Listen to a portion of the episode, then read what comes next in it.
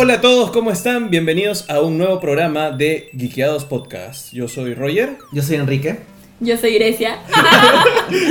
Estamos- ¿qué se le hace? Sí, pero bienvenida Grecia, estás hoy día con nosotros, vamos a acomodarlo mejor. Grecia es de Lobby Boys, preséntate ahora sí, cuéntanos un poco de dónde Ay. vienes, qué haces. Soy Grecia, amiguitos. Estoy, vengo de parte de Lobby Boys representando a la buena familia. Y estamos acá para hablar de, en verdad, mi Avenger favorito, Capitán América y sus compañeritos, los Avengers. Sí, qué que, bueno, acertamos entonces. qué bueno que te invitamos para, para hablar de Capitán América. Te salvaste de hablar de Thor 2 y Iron Man 3. en verdad, sí. sí, no sé a quién tocará hablar de esas, pero lo sentimos por adelantado. Pucha, ya me afán, Manuel. Bueno, sí, como, como comentaba, bueno, es la primera vez que, te- que invitamos a alguien del equipo de Lobby Boys a Geekeados Podcast. Creo que Samuel estuvo en Escoria Rebelde. Ah, Ah, sí, sí, mal vino sí, sí, Escoria. sí. Sí, pero no, en Geekeados Podcast todavía no nos han visitado. Así que eres la primera. Bienvenida. Sí, porque veo que si me, si me invitaban a Escoria Rebelde, yo como que perdía nomás mirando. Ah, este es el otro Star. Claro, porque tú eres Claro, una Star chica Trek. más Star Trek. Aquí está. Vamos a ir, ¿no? Ahí está, ahí está, mira, qué bonito. Bueno, estamos aquí para comentar, como siempre, desde hace un par de semanas, el camino hacia Infinity War. Estamos comentando cada una de las películas del MCU. Y esta semana nos tocan Captain America The First Avenger y Marvel The Avengers, que son, digamos que el, el- el cierre de la fase 1 del Sí. MCU. Así que bueno, pues, esto son para películas interesantes, así que van a, van a dar bastante para hablar. Y bueno, sabemos de que lo importante, la noticia significativa esta semana ha sido el estreno de Black Panther, que creo que ninguno lo ha visto. No. No, Lamentablemente nuestro estreno es un poco más tarde. Sí. Y no es que me duele ni me ofenda, ¿no? Pero mi corazón ya está roto. Sí, es como que, pucha, somos los únicos en el continente. En verdad sí, o sea, todo el resto ya lo he visto. Es verdad. Pero bueno, igual la vamos a ver la próxima semana. Sí. Y igual la vamos a comentar. Pero como no la hemos visto hasta ahora, les pedimos en general a todos que no nos les spoileen ni a nosotros ni al resto de gente que esté viendo esta transmisión.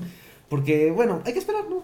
Sí, Sí. decencia. O sea, no, nosotros por estar en Perú nos toca esperar una semanita más, pero el día lunes, en realidad, este, Dana y Charo van a ver eh, la función de prensa de Black Panther. Ellas van a hacer una especie de, bueno, también verán las redes sociales que vamos a subir cosas y harán un- un- una nota con sus impresiones, ¿no? Sin spoilers primero para que puedan ver las primeras impresiones. Pero ninguno más de nosotros la va a ver todavía. Hasta el miércoles. El resto vamos a estar todos sentados ofendidos. Hasta el miércoles. Sí. Entonces, espérennos, por favor. Eh, de hecho, el siguiente podcast, o sea, la edición 34 de Ikeaos Podcast, va a ser la edición de Black Panther, ¿no? O sea, obviamente, vamos a ver la pela, vamos a comentar la pela, vamos a traer teorías locas, ya más teorías locas hacia Infinity War.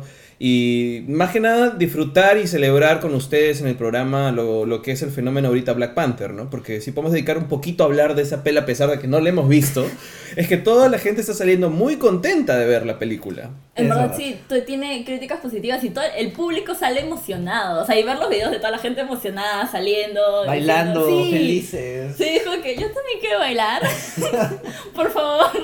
Eh, Me emociona, en verdad me emociona. Por todo, o sea, por mi lado, pucha, hasta, hasta por diseño y vestuario. Ah, yo claro. Estoy, yo estoy Sí. recontra emocionada. Para mí es uno de los que tiene los mejores vestuarios de todo el eso, porque le han metido punche, porque lo han tratado de hacer una onda súper parecida a la tradición y aún así súper superior y bien chéverolis. Y eh, hasta eso me emociona, o sea, no. De las de Marvel creo que sí, es la que más me emociona.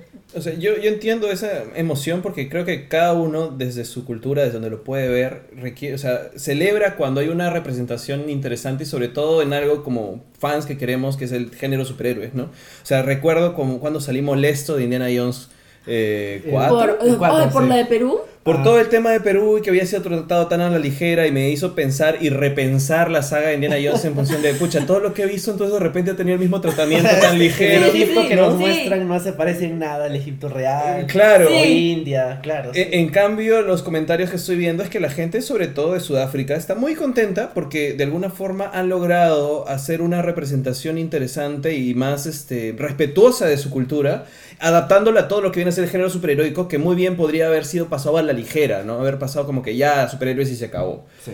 Pero eso es algo interesante. Muchos, por ejemplo, eh, youtubers o comentaristas mexicanos que había visto, hacían lo mismo con Coco. Decían, brother, han hecho, o sea, son, este es un pata que no es mexicano, este es- ya puede tener algo de latino, pero, o sea, so- es Pixar, son gringos, pero han- se han tomado la molestia de hacer este trabajo tan detallado de poder representar mi cultura Sí. de una forma tan paja, ¿no? Decían, pucha, esta está la chancleta de mi abuelita, esta está todo, no hay nada más mexicano que eso, qué paja. Colores y los sitios, ¿no? O sea, los escenarios, etcétera, etcétera. Yo creo que lo mismo va a pasar cuando veamos Black Panther. Nosotros no lo vamos a poder saber porque no, es, no, no venimos de una cultura directamente afrodescendiente, por lo menos nosotros. Ajá. Pero la gente que está en África sí lo nota, entonces es como que, wow. Sí, qué sí, sí. Es ver ese tipo, o sea, que es importante, ¿no? Y que estamos tan acostumbrados a ver, pucha, que representen algunas culturas europeas y luego las estadounidenses y nada más. Claro. Y ver ese tipo de variedad, de, de que muestren una cultura y la muestren bien y con respeto, es lo que, es lo que emociona, en verdad. Es verdad, sí, y sobre todo porque, bueno, sin entrar spo- a spoilers, sabemos que temáticamente la película no es simplemente como que y se desarrolla en Wakanda, sino que juega mucho con esa temática africana y de Wakanda como esta especie de mundo utópico que, de- por lo que he leído, o sea, el estilo no es solo como que coger cosas africanas, sino escoger un montón de influencias. O sea, no es como que, por ejemplo, Coco es una muy, es una muy buena representación de México y es indirectamente para nosotros como latinos, pero al final del día es México, o sea, es una cuestión real, Ujú. muy mexicana. En cambio, como Wakanda es un lugar ficticio, puede coger un poquito de varios sitios y tal vez tú no, o sea, tú no eres sudafricano o tú eres de Senegal o eres de Etiopía y como que algo chiquito puedes ver como que, ah, esto es, esto es lo que hace mi gente y esto es lo que hace la gente del otro país, entonces como que coge un poco de varios lados. Claro, porque hay además bastantes tribus distintas en Wakanda. Ujú. Entonces pueden recoger distintos tipos de... Es que es paja, ese, ese ejercicio y ese trabajo en realidad es muy interesante y creo que Marvel no lo había hecho hasta este momento porque todos los superhéroes son super gringos. Sí, O sea, todos. a eso. Claro, y es momento de aprovechar, o sea, de ver y agarrarte un poquito de cada cultura y sazonar tu historia con, con gente nueva, con cultura nueva, con ideas completamente diferentes y maneras de enfrentar una amenaza diferente, ¿no? Que lo que me gusta es la ideología que tienen, también una ideología nueva y que me interesa, ¿no? Es como que no es lo mismo, no es la misma fórmula. Claro, no es, claro, por ejemplo, para el año pasado veíamos Doctor Strange, que es una buena película, hace un par de años, Doctor Strange, que es una buena película, pero es básicamente Iron Man con magia. Claro. Sí. Bueno, eh, creo que podemos cerrar el, digamos, esta primera parte donde solamente comentábamos expectativas a Black Panther, que hacia ahí va solo el tema de noticias, porque nada más ha pasado en la semana, ¿no? O sea, Bueno, nada más, este, O sea, no. han casteado gente para Sabrina la bruja adolescente, no, no sé más. eso creo que Pero, o sea, importante, en verdad. Sí. O sea, Sabrina, amiguita. Oye, y llegué al capítulo de Greendale en Riverdale. ¿Ah, sí? Sí. Ah, bueno. Bueno, de ahí comentamos eso en el stream ya cable. hablaremos de Riverdale más adelante, sí. Bueno, la cosa es que solamente recordarles que si alguien sabe algo de Black Panther o algo, por favor no lo pongan en los comentarios. O sea, si- hay que comentar ahorita lo que toca hoy, que es Capitán América y Avengers. Este, saludos a, a Adriana, que, que iba a venir hoy día al programa también y no pudo venir hoy día. Saludos Adriana, ¿cómo estás? Te queremos. Ya, Justo ya vendrá para de otra. dejar un comentario. Sí, dice... Amo a Peggy Carter. Y de hecho ya llegaremos Sí, a, a Peggy Peggy, Carter, es... por Dios. Ya, bueno, continuemos. no nos vamos a o sea, adelantar. tiene, el Capitán América 1 tiene muchas cosas muy buenas y una de ellas precisamente Es la Peggy. Carter. Sí. Claro. Eh, entonces igual, mientras vamos comentando las películas, eh, déjenos sus comentarios, qué les gusta, qué no les gusta, cosas que de pronto, no sé, nos quieren refutar o de pronto preguntas sobre las películas y todas las vamos a ir respondiendo hasta que se acabe mi, mi batería. ¿Ya? Bueno. Así que, este, vamos entonces, creo que Oh. podemos pasar... Ah, no, antes... Antes, sí. Creo que vale la pena hacerle recordar a todos dónde pueden encontrar estos podcasts de Geekeados, así como todos los demás podcasts de Geekeados, para que vean el resto de nuestro camino en el, hacia Infinity War. Pueden encontrar los podcasts de Geekeados en el canal de SoundCloud de Geekeados y también en nuestra página web en geekeados.com. Y también lo pueden encontrar como Geekeados Podcast en iTunes. Y Grecia, puedes comentarnos también dónde pueden encontrarte a ti. A mí me encuentran en Lobby Boys, que somos, bueno, los Lobby Boys y yo. y estamos en Facebook como Lobby Boys, en YouTube como Lobby Boys y en Instagram como Lobby Boys Show o Lobby Show. Busca los dos. Y si hay dos, sigue los dos, no importa. Pero bueno, eso. Bueno, eh, también de- de- si quieres algunas redes personales, Enrique, no sé. Me pueden seguir en Twitter. Sí, en claro. Enrique DCF. Exacto. Donde ocasionalmente me quejo de los fans de Star Wars. También me encanta Star Wars, pero Sí. los fans. Pero no- tienes no. tus quejas. Claro, con los fans sobre problemas, todo. sí. Eh, bueno, a mí me pueden encontrar como RORZAK, que es RORZAK, tanto en Twitter como Instagram, nada más que en Instagram hay un 42 al final, o sea, RORZAK42, y ponemos cosas así divertidas A veces pongo, no sé, frases deprimentes, otras más, no sé, eh, pasivo-agresivas.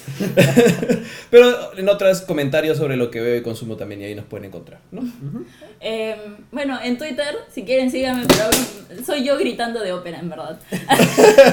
Así que si, si eso te emociona, si eres parte del grupo que le gusta películas de Marvel y gritar de ópera, sígueme en Grecia Galdías en Twitter. si no, en Instagram, en donde soy Grecia MDF y publico fotos de café nomás. Chévere. Interesante. Sí, lo vivo dice es el único en serio.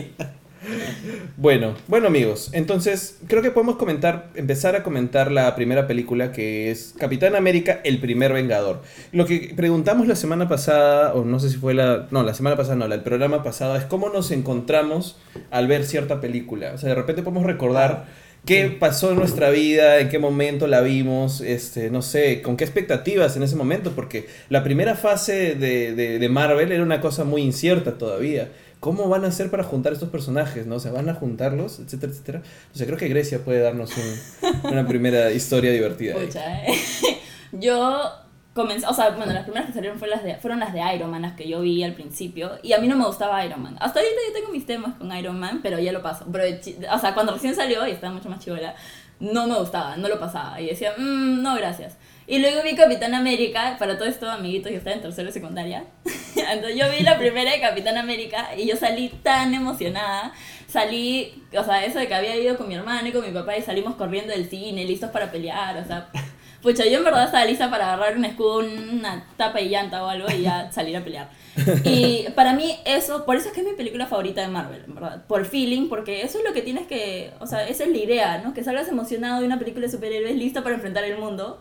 Y ese, ese sentimiento para mí fue lo que ha hecho que me vuelva fan de todo el, del todo el mo- movimiento Marvel.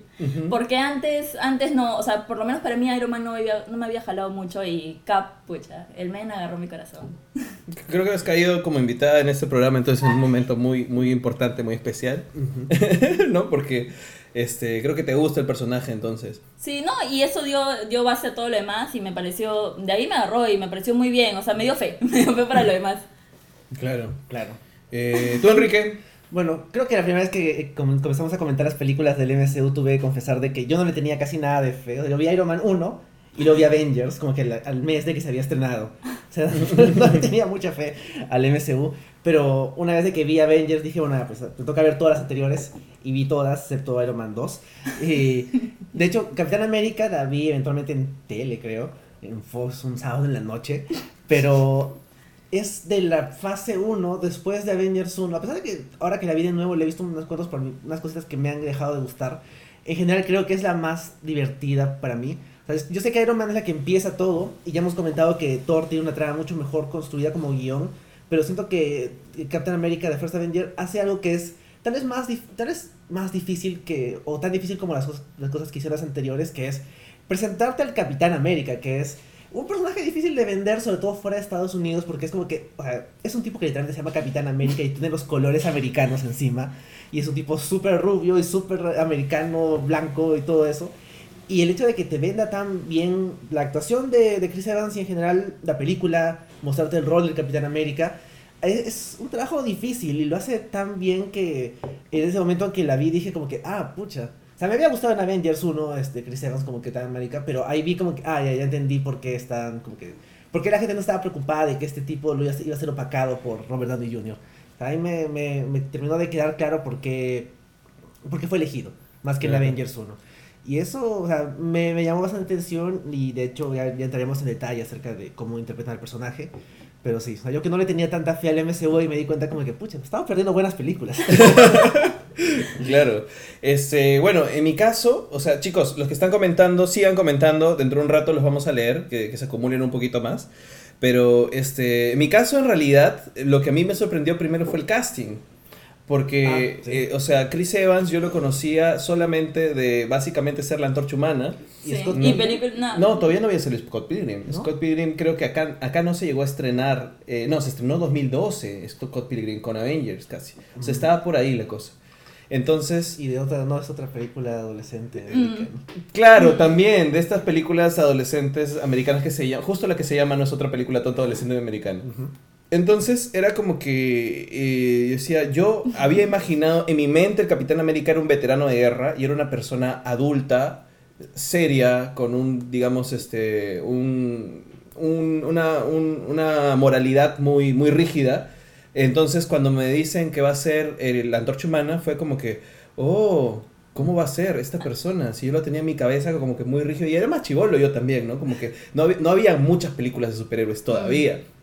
Entonces, cuando yo veo la película, digo, Chris Evans es el Capitán América, pues. O sea, me, me cambió el chip de persona Sí. vieja, adulta que yo estaba esperando, veterano de guerra. Y después de ver la película fue, me di cuenta por qué lo habían escogido, porque básicamente el actor tiene corazón. O sea, Chris Evans de verdad es el Sí, Capitán América. Ahora ya sí. no puedes imaginarte a otra persona en el papel. En verdad, sí, es él- difícil. su persona pública la ha relacionado muy bien con el Capitán América y él solito se hace su propia publicidad. Claro, verdad. y muchas veces ha tratado de retirarse del personaje. Siempre dice, ahora me voy a dedicar solo a dirigir y ya no voy a hacer nada. Y ha vuelto, no sé si por necesidad o algo, qué sé yo. Pero al final de cuentas ha hecho suyo el personaje. Y su interpretación del capitán es muy buena, o sea, es muy paja. Eh, creo que vamos a terminar comentando específicamente detalles sobre la película, pero creo que el gran plus que ha tenido Marvel es básicamente en el casting. Creo que ninguno Sí. de sus actores, con excepción de lo que ya hablamos de Hemsworth en el primer Thor, Sí, que de hecho Hemsworth eventualmente envejeció bien en el papel. Claro, ya está en su papel, pero digamos que ca- Se casi siempre sus héroes los han escogido bien. O sea, creo que no hay ningún héroe que puedas decir, ay, este no es, ¿no? Y no solo los héroes, sino también los personajes secundarios. O sea, ya entraremos a, a- a comentar a Bucky, a la gente Carter. O sea, incluso, por ejemplo, al profesor Erskine, que es como que un personaje súper Sí. secundario. Te ponen a Stanley Tucci, que es un muy buen actor. Y es como que Stanley Tucci en una película de superhéroes. Cuando las películas de superhéroes todavía no eran como que, wow, que podemos tener a Kate Blanchett disfrazada haciendo Sí, cosas. claro, claro, no, era, no te lo esperabas. así lo- Exacto. Y lo hizo bien, o sea, en verdad. Claro, el casting no, te es agarra, te agarra. Los Sí. personajes los tienen muy bien hechos y bien representados, en verdad. Claro. A ver, eh, ah, leemos algunos de los comentarios que están llegando. Eh, Adriana, bueno, ya dijo lo de amo a Peggy Carter, así que, este, bueno, le vamos a poner aquí un, Like, un un like. corazón, un corazón, claro. Un- un- el comentario, acá está. Este, um, Adriana habla sobre algo sobre Richard Armitage. Es, ya, ya, no, pero hablando en serio, ¿alguien más siente que el uso de Richard Armitage en el First, First Avenger fue terrible? Claro, es, es el actor de Thorin Oakenshield. Claro, Armitage hace de Thorin en las películas del Hobbit y también hizo del Dragón Rojo en la última temporada de Hannibal.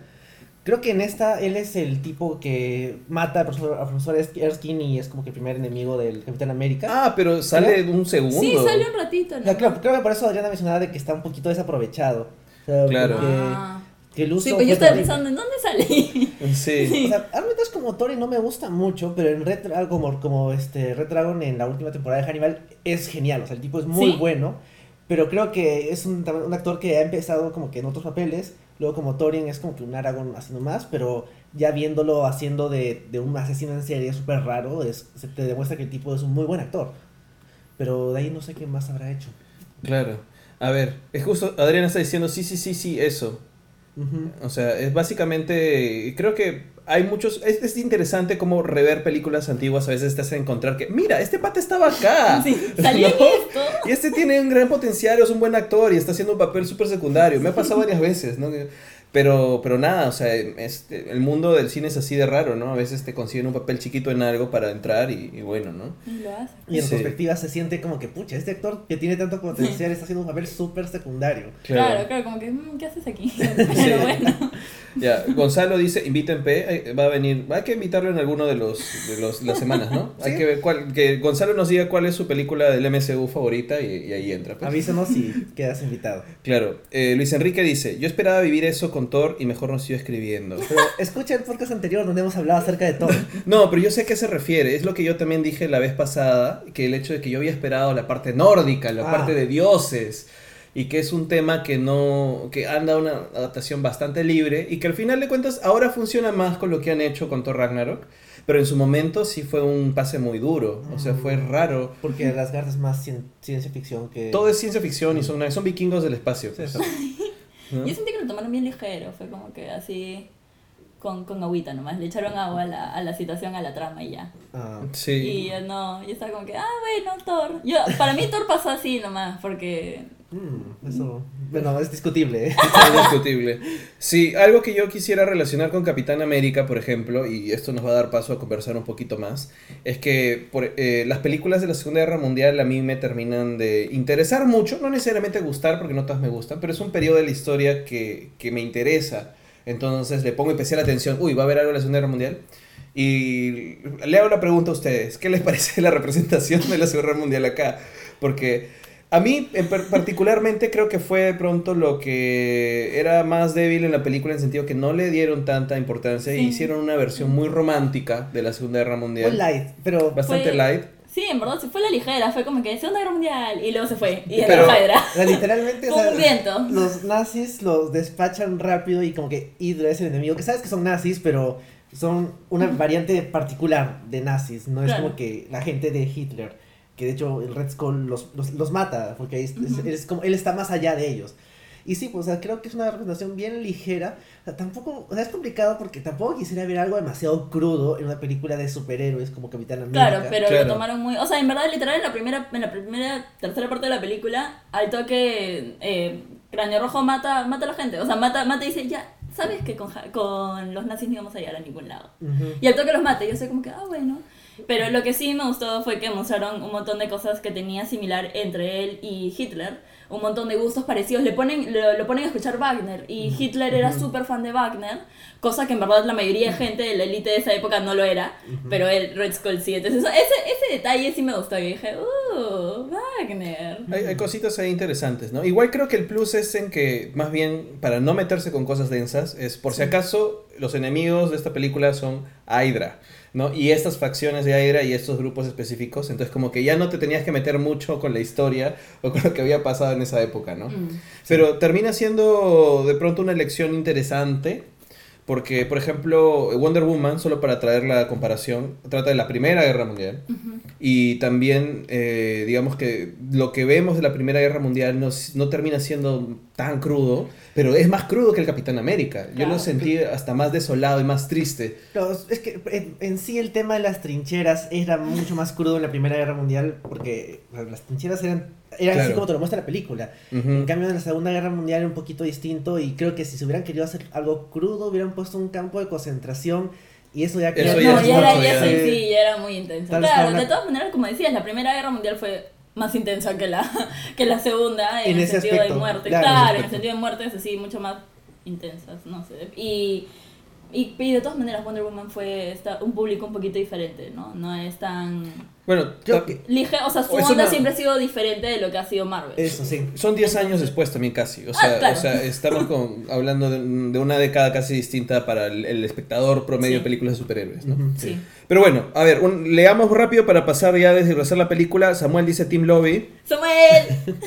Team Lobby, vamos a darle su like también. Sí, Team Lobby. Eh, Adriana dice MCU redimiendo Antorcha Humanas desde 2008. Es verdad. Sí. sí. Que de hecho, o sea, Chris Evans era una buena Antorcha Humana. Creo que es lo mejor de la pela, probablemente. O sea, de esas pelas que pasan así nomás también.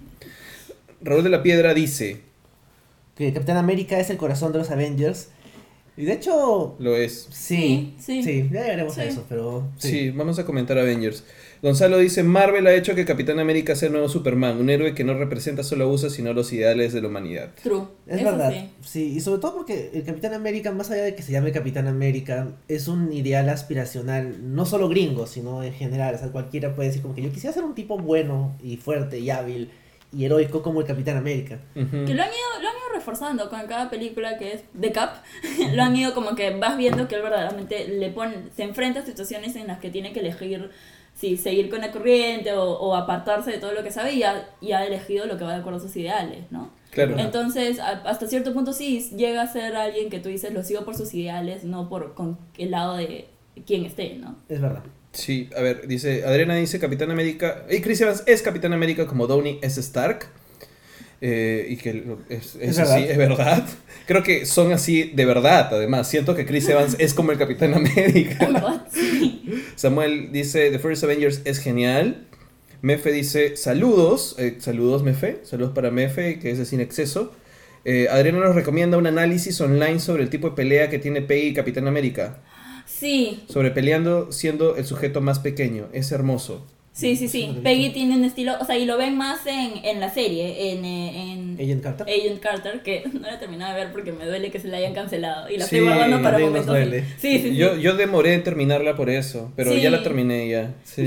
Sí, pero ya, yo la estoy- en verdad yo me hago ganas de terminarla, no voy a mentir. Pero, pero bueno, ese es otro tema. El punto es que sí, a mí también me gusta, me gusta muchísimo cómo ven eso, cómo demuestran el papel de Peggy como mujer, como mujer en el mundo de los espías, como mujer en el mundo así militar. Me, me gusta un montón, me gusta muchísimo y me siento hasta cierto punto representada, ¿no? Que Aunque, pucha, en verdad, Peggy Carter y yo, el- lo único que tenemos en común es el sexo, ¿no? O sea, después ya. Pero, pero aún así la quiero. Sí, El color del cabello. Y eso, ¿no? Que bueno, ya me lo tengo que volver a pintar. No, pero- porque, o sea, creo que más bien uno se puede identificar con Peggy por el corazón que tiene, ¿no? O sea, Sí. ese es el hecho. Y creo que cuando ves más todavía su desarrollo en la serie, dices, Peggy, por, Sí, claro. por Dios. Saludos para el dinosaurio paradójico, Adriana. Y vamos a hacer ahí una pausa en los, en los, este, en los comentarios, los seguimos leyendo después para ya comentar la película. Sí, podemos Sería comentar buena la idea. película. sí. Entonces, chicos, ¿qué tal? ¿Qué les pareció el Capitán América The First Avenger? Bueno, si la han revisto, si la han vuelto a revisar. Este, nada, hoy día es para comentar esa y Avengers.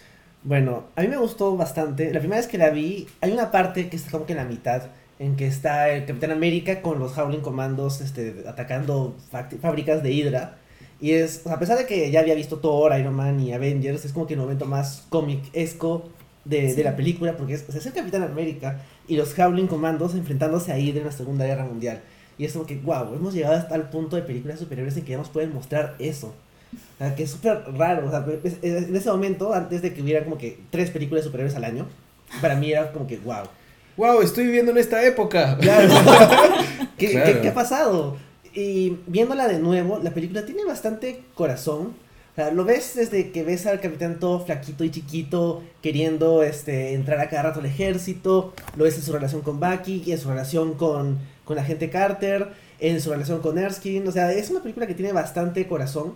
Sí, ¿no? Sí. Él hace eh, sí, relaciones significantes con todos, ¿no? Se, Sí. se vuelve feeling con todos los que conocen, ¿verdad?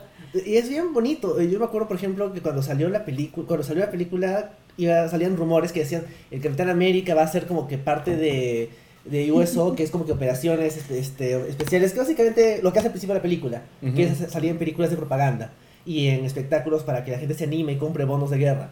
Y me acuerdo que la gente reaccionó como que, ¿cómo van a hacer esto? Que por qué van a poner al Capitán América así, él debería estar peleando.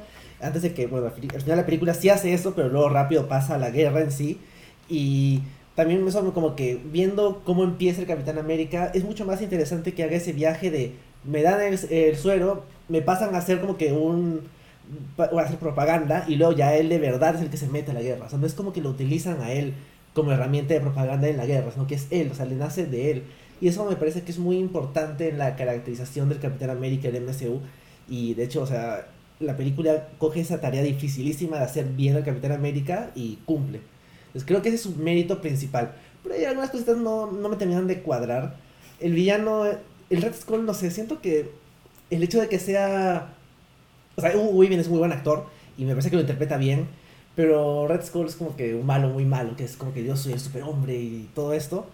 Pero igual tiene cosas interesantes. Y de hecho me gustó más el personaje de Armin Sola, de Tom Claro. Jones, Mm.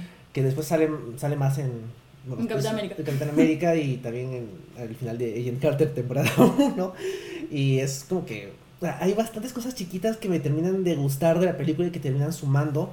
A pesar de que sí siento que la película tiene un guion tal vez más débil que Thor, o tal vez no tiene como que un actor tan fuerte como Robert Downey Jr. en las de Iron Man.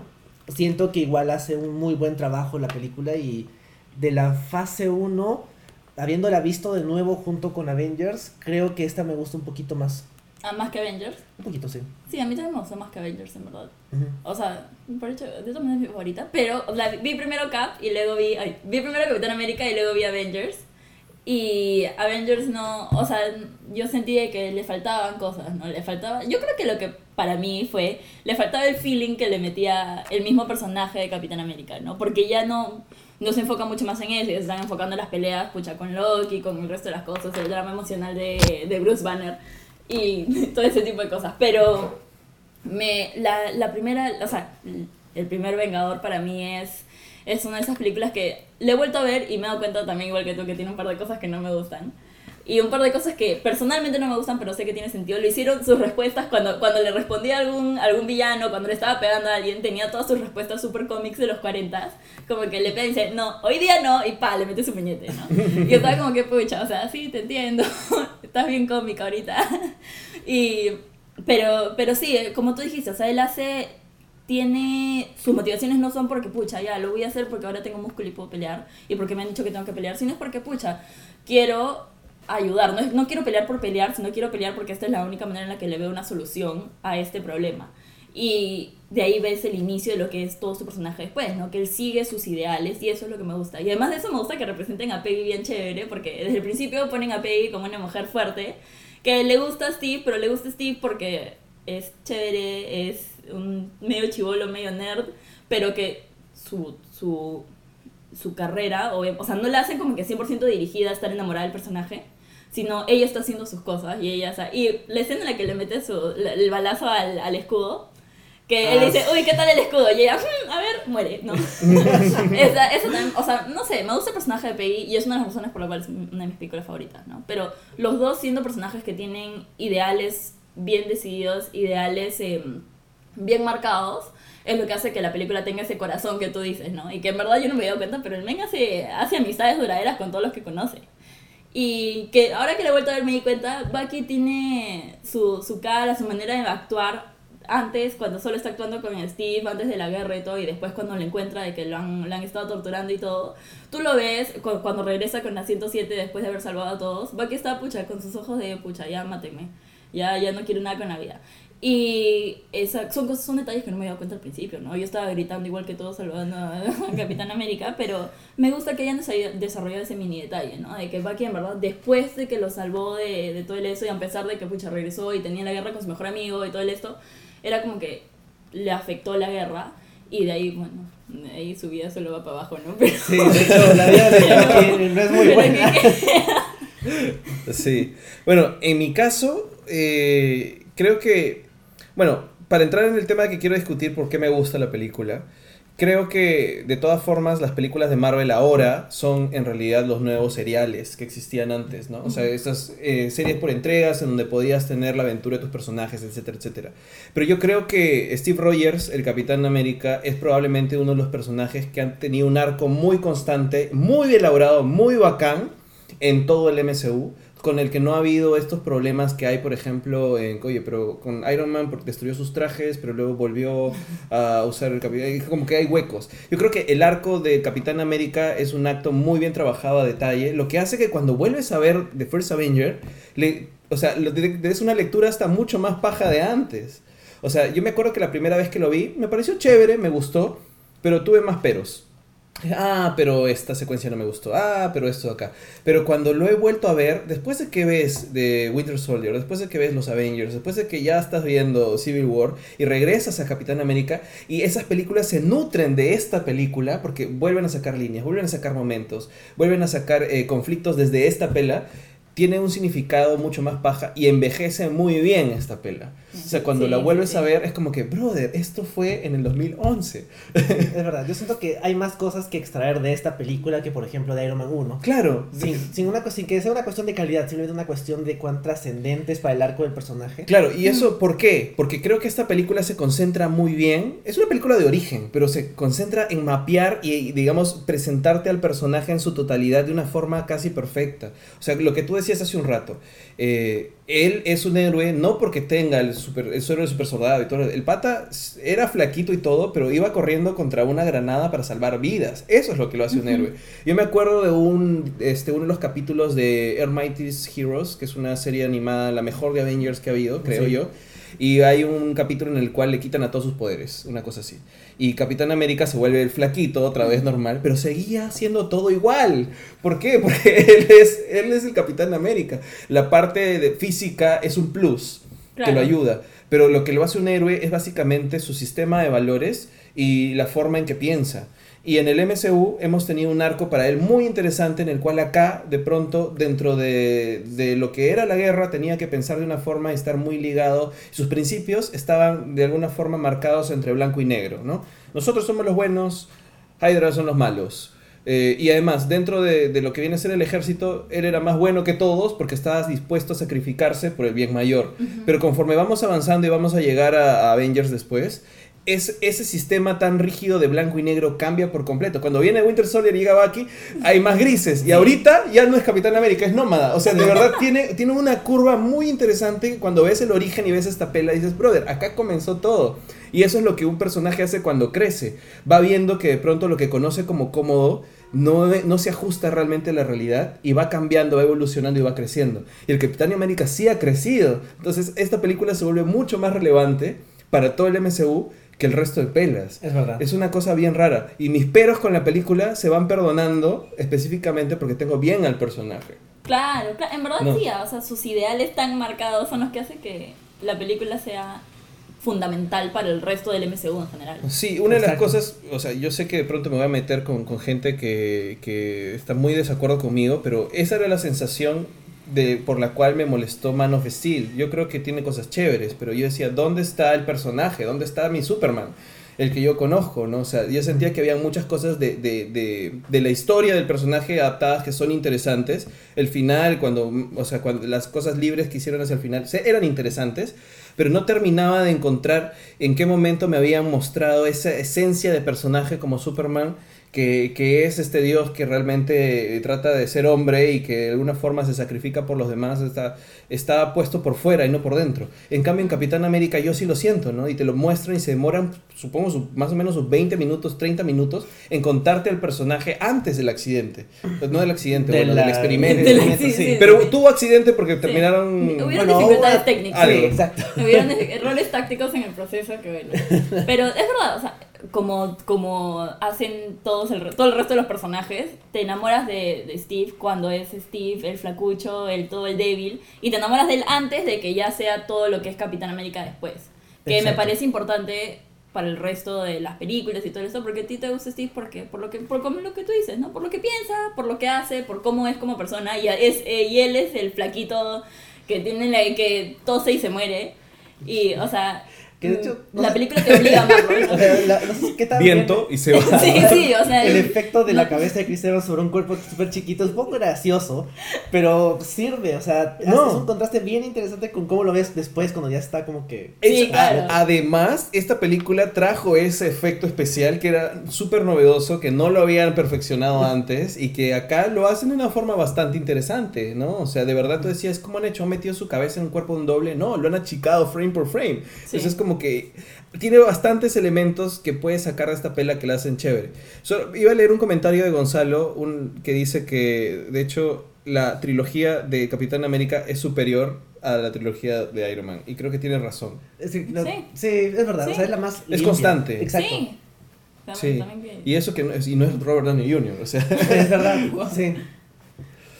Bueno, eh, no sé, ¿quieren hablar de algunas cosas específicas de la película? De repente, ¿qué es lo que más le gustó? ¿Qué es lo que menos le gustó? Creo que vale la pena comenzar comentando a la gente Carter. Hemos hablado así en, en Ya. general acerca de ella, pero creo que sí amerita porque es un muy buen personaje. O sea, el personaje Sí. existía en el canon del, del universo Marvel de los cómics, pero no era tan significativo como lo es este en el MCU. O sea, ella funda Shield, ella ha estado, ha tenido su propia serie, dos temporadas, que de hecho debió, mereció más, Sí. y ha tenido una, una existencia significativa. O sea, el personaje recién muere en Civil War Claro. ha tenido una vida bastante extensa. Y acá en, las, en la película te lo muestran a lo largo de toda la película, tanto ella independientemente como en relación con, con Steve, es genial. O sea, en, en general la, la interpretación de Hayley Atwell es muy buena y el rol que le dan también es muy bueno. Sí, sí, sí, ella representa como- lo, lo que estaba diciendo antes, o sea, no solo es su relación con Steve, sino ella es su propio personaje, que lo comenzaron a armar ahí y de ahí sacaron Agent Carter y cosa que, sí, todos, todos, merecía más, amiguitos. Sí, ¿Por una de las grandes injusticias Sí, de MCU. y, pero, o sea, Agent Carter es, es un muy buen personaje y hay que darle crédito hasta cierto punto a Marvel de que nos presentó un personaje bien, bien, bien parado, bien presente, que no depende de nadie más, eh, hace, en el 2011. Sí, o sea, y yo, por lo menos a mí me gustaría pensar de que Capitán América, el primer Vengador, saliendo este año o el año pasado, hubiésemos tenido a una Agent Carter, pucha, que O sea, que rompía, la, la rompe con todos, ¿no? O sea, tuviésemos tenido una, nos hubiesen presentado una Agent Carter mucho más lista para enfrentar el mundo, mucho más como que tal vez molesta, mucho más, no sé si, o sea, Como en la serie, Eh, tal vez. Claro, más, exacto. este, Una, una Agent Carter más en- como la serie, más que en la película, ¿no? Que era un poquito más calmada y un poquito más casual. En la serie, pucha, le hablabas mal y alto que te estaba pateando. Exacto, sí, es verdad. Pero, Claro. pero, o sea, por eso yo digo, o sea, hasta por lo menos en, en ese momento, película de superhéroe con un personaje armado independiente, Agent Carter es, es un inicio. Es Y es algo que, que me gustó mucho, ¿no? Sí. Sí. o sea, de hecho, Agent Carter al toque se convierte en un personaje favorito. O sea, tú dices, la amo. Eh, eh, no solamente por la interpretación de Hayley Atwell, sino que te das cuenta que es esta contraparte a el estereotipo que uno tiene del ejército. Además, hay alguien en el ejército con corazón. Y ese es el tema con ella. Yo creo que es una persona íntegra, al toque ves que es una persona muy profesional, muy capaz, pero a la vez que tiene un sistema de valores que no necesariamente está eh, solamente ligado a obedecer órdenes. ¿No? Es por eso que ella está, eh, de alguna forma, lo, creo que lo reconoce en Steve también, porque a- ahorita, como le decía hace un rato, Steve al- en esta película todavía no cuestiona mucho su moralidad. Los malos y los buenos, ¿no? Eh, todo puede ser todavía blanco y negro. Pero tú, ya porque sabemos y hemos, di- digamos, este, visto las demás películas donde sale Ian Carter un poco, sabemos que Ian Carter fundó Shield.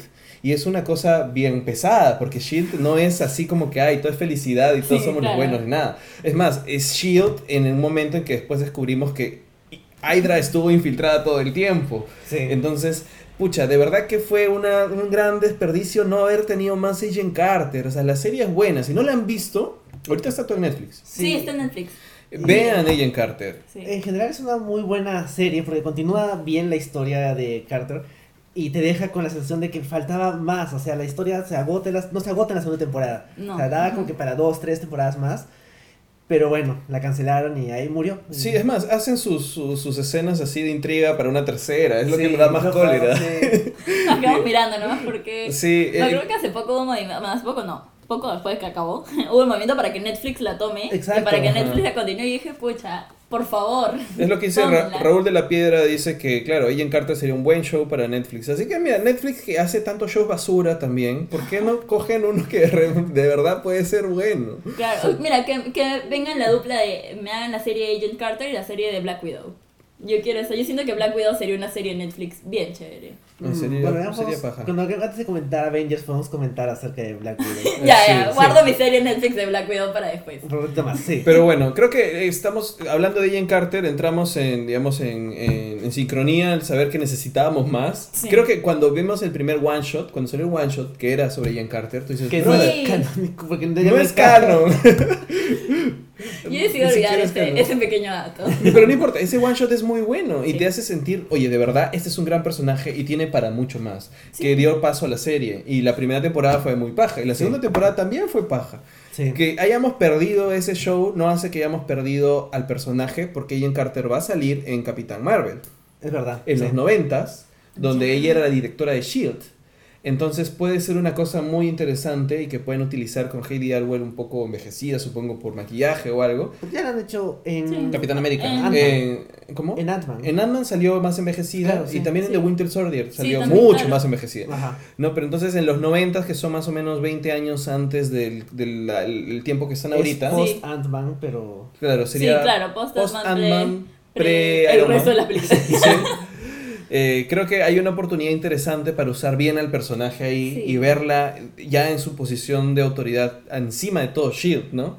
Entonces vamos a ver qué tanto. De repente ella sí sabía de los aliens y todo lo demás y no sé. no, ver cómo va avanzando su personaje, como decías, ver, ver cómo va envejeciendo. Hemos visto cómo va envejeciendo Capitán América, ver cómo va envejeciendo Hayley Atwell, bueno, Agent Carter, que lo que se me ocurrió, o sea, bueno, no se me ocurrió, pero me acordé hace poco era que ella, ella es corazón en el, en el ejército, pero ella no ha llegado de la misma manera que llegó Steve. Ella Ajá. ha tenido que ir subiendo entre los rangos, ella ha tenido que comenzar y en una onda súper dominada por el mundo masculino, ella ha tenido que ir creciendo y a pesar de todo eso, que obviamente haber sido súper fuerte y súper, eh, o sea, no sé si demoralizante, pero le, se- la, debe haber, la debe haber tratado de ser mucho más dura al respecto, ¿no? Mucho Claro. más dura con la vida. Aún así tenía una, un punto de vista mucho más emoción, mucho más Claro. lleno de corazoncitos y, Y, emociones. y si has la visto la serie y te su backstory de Claro, es ese, hermano. brother, qué fea, o sea, también Sí. le ha pasado muy mal. Sí. Sí, y ha sí, por luchado. eso.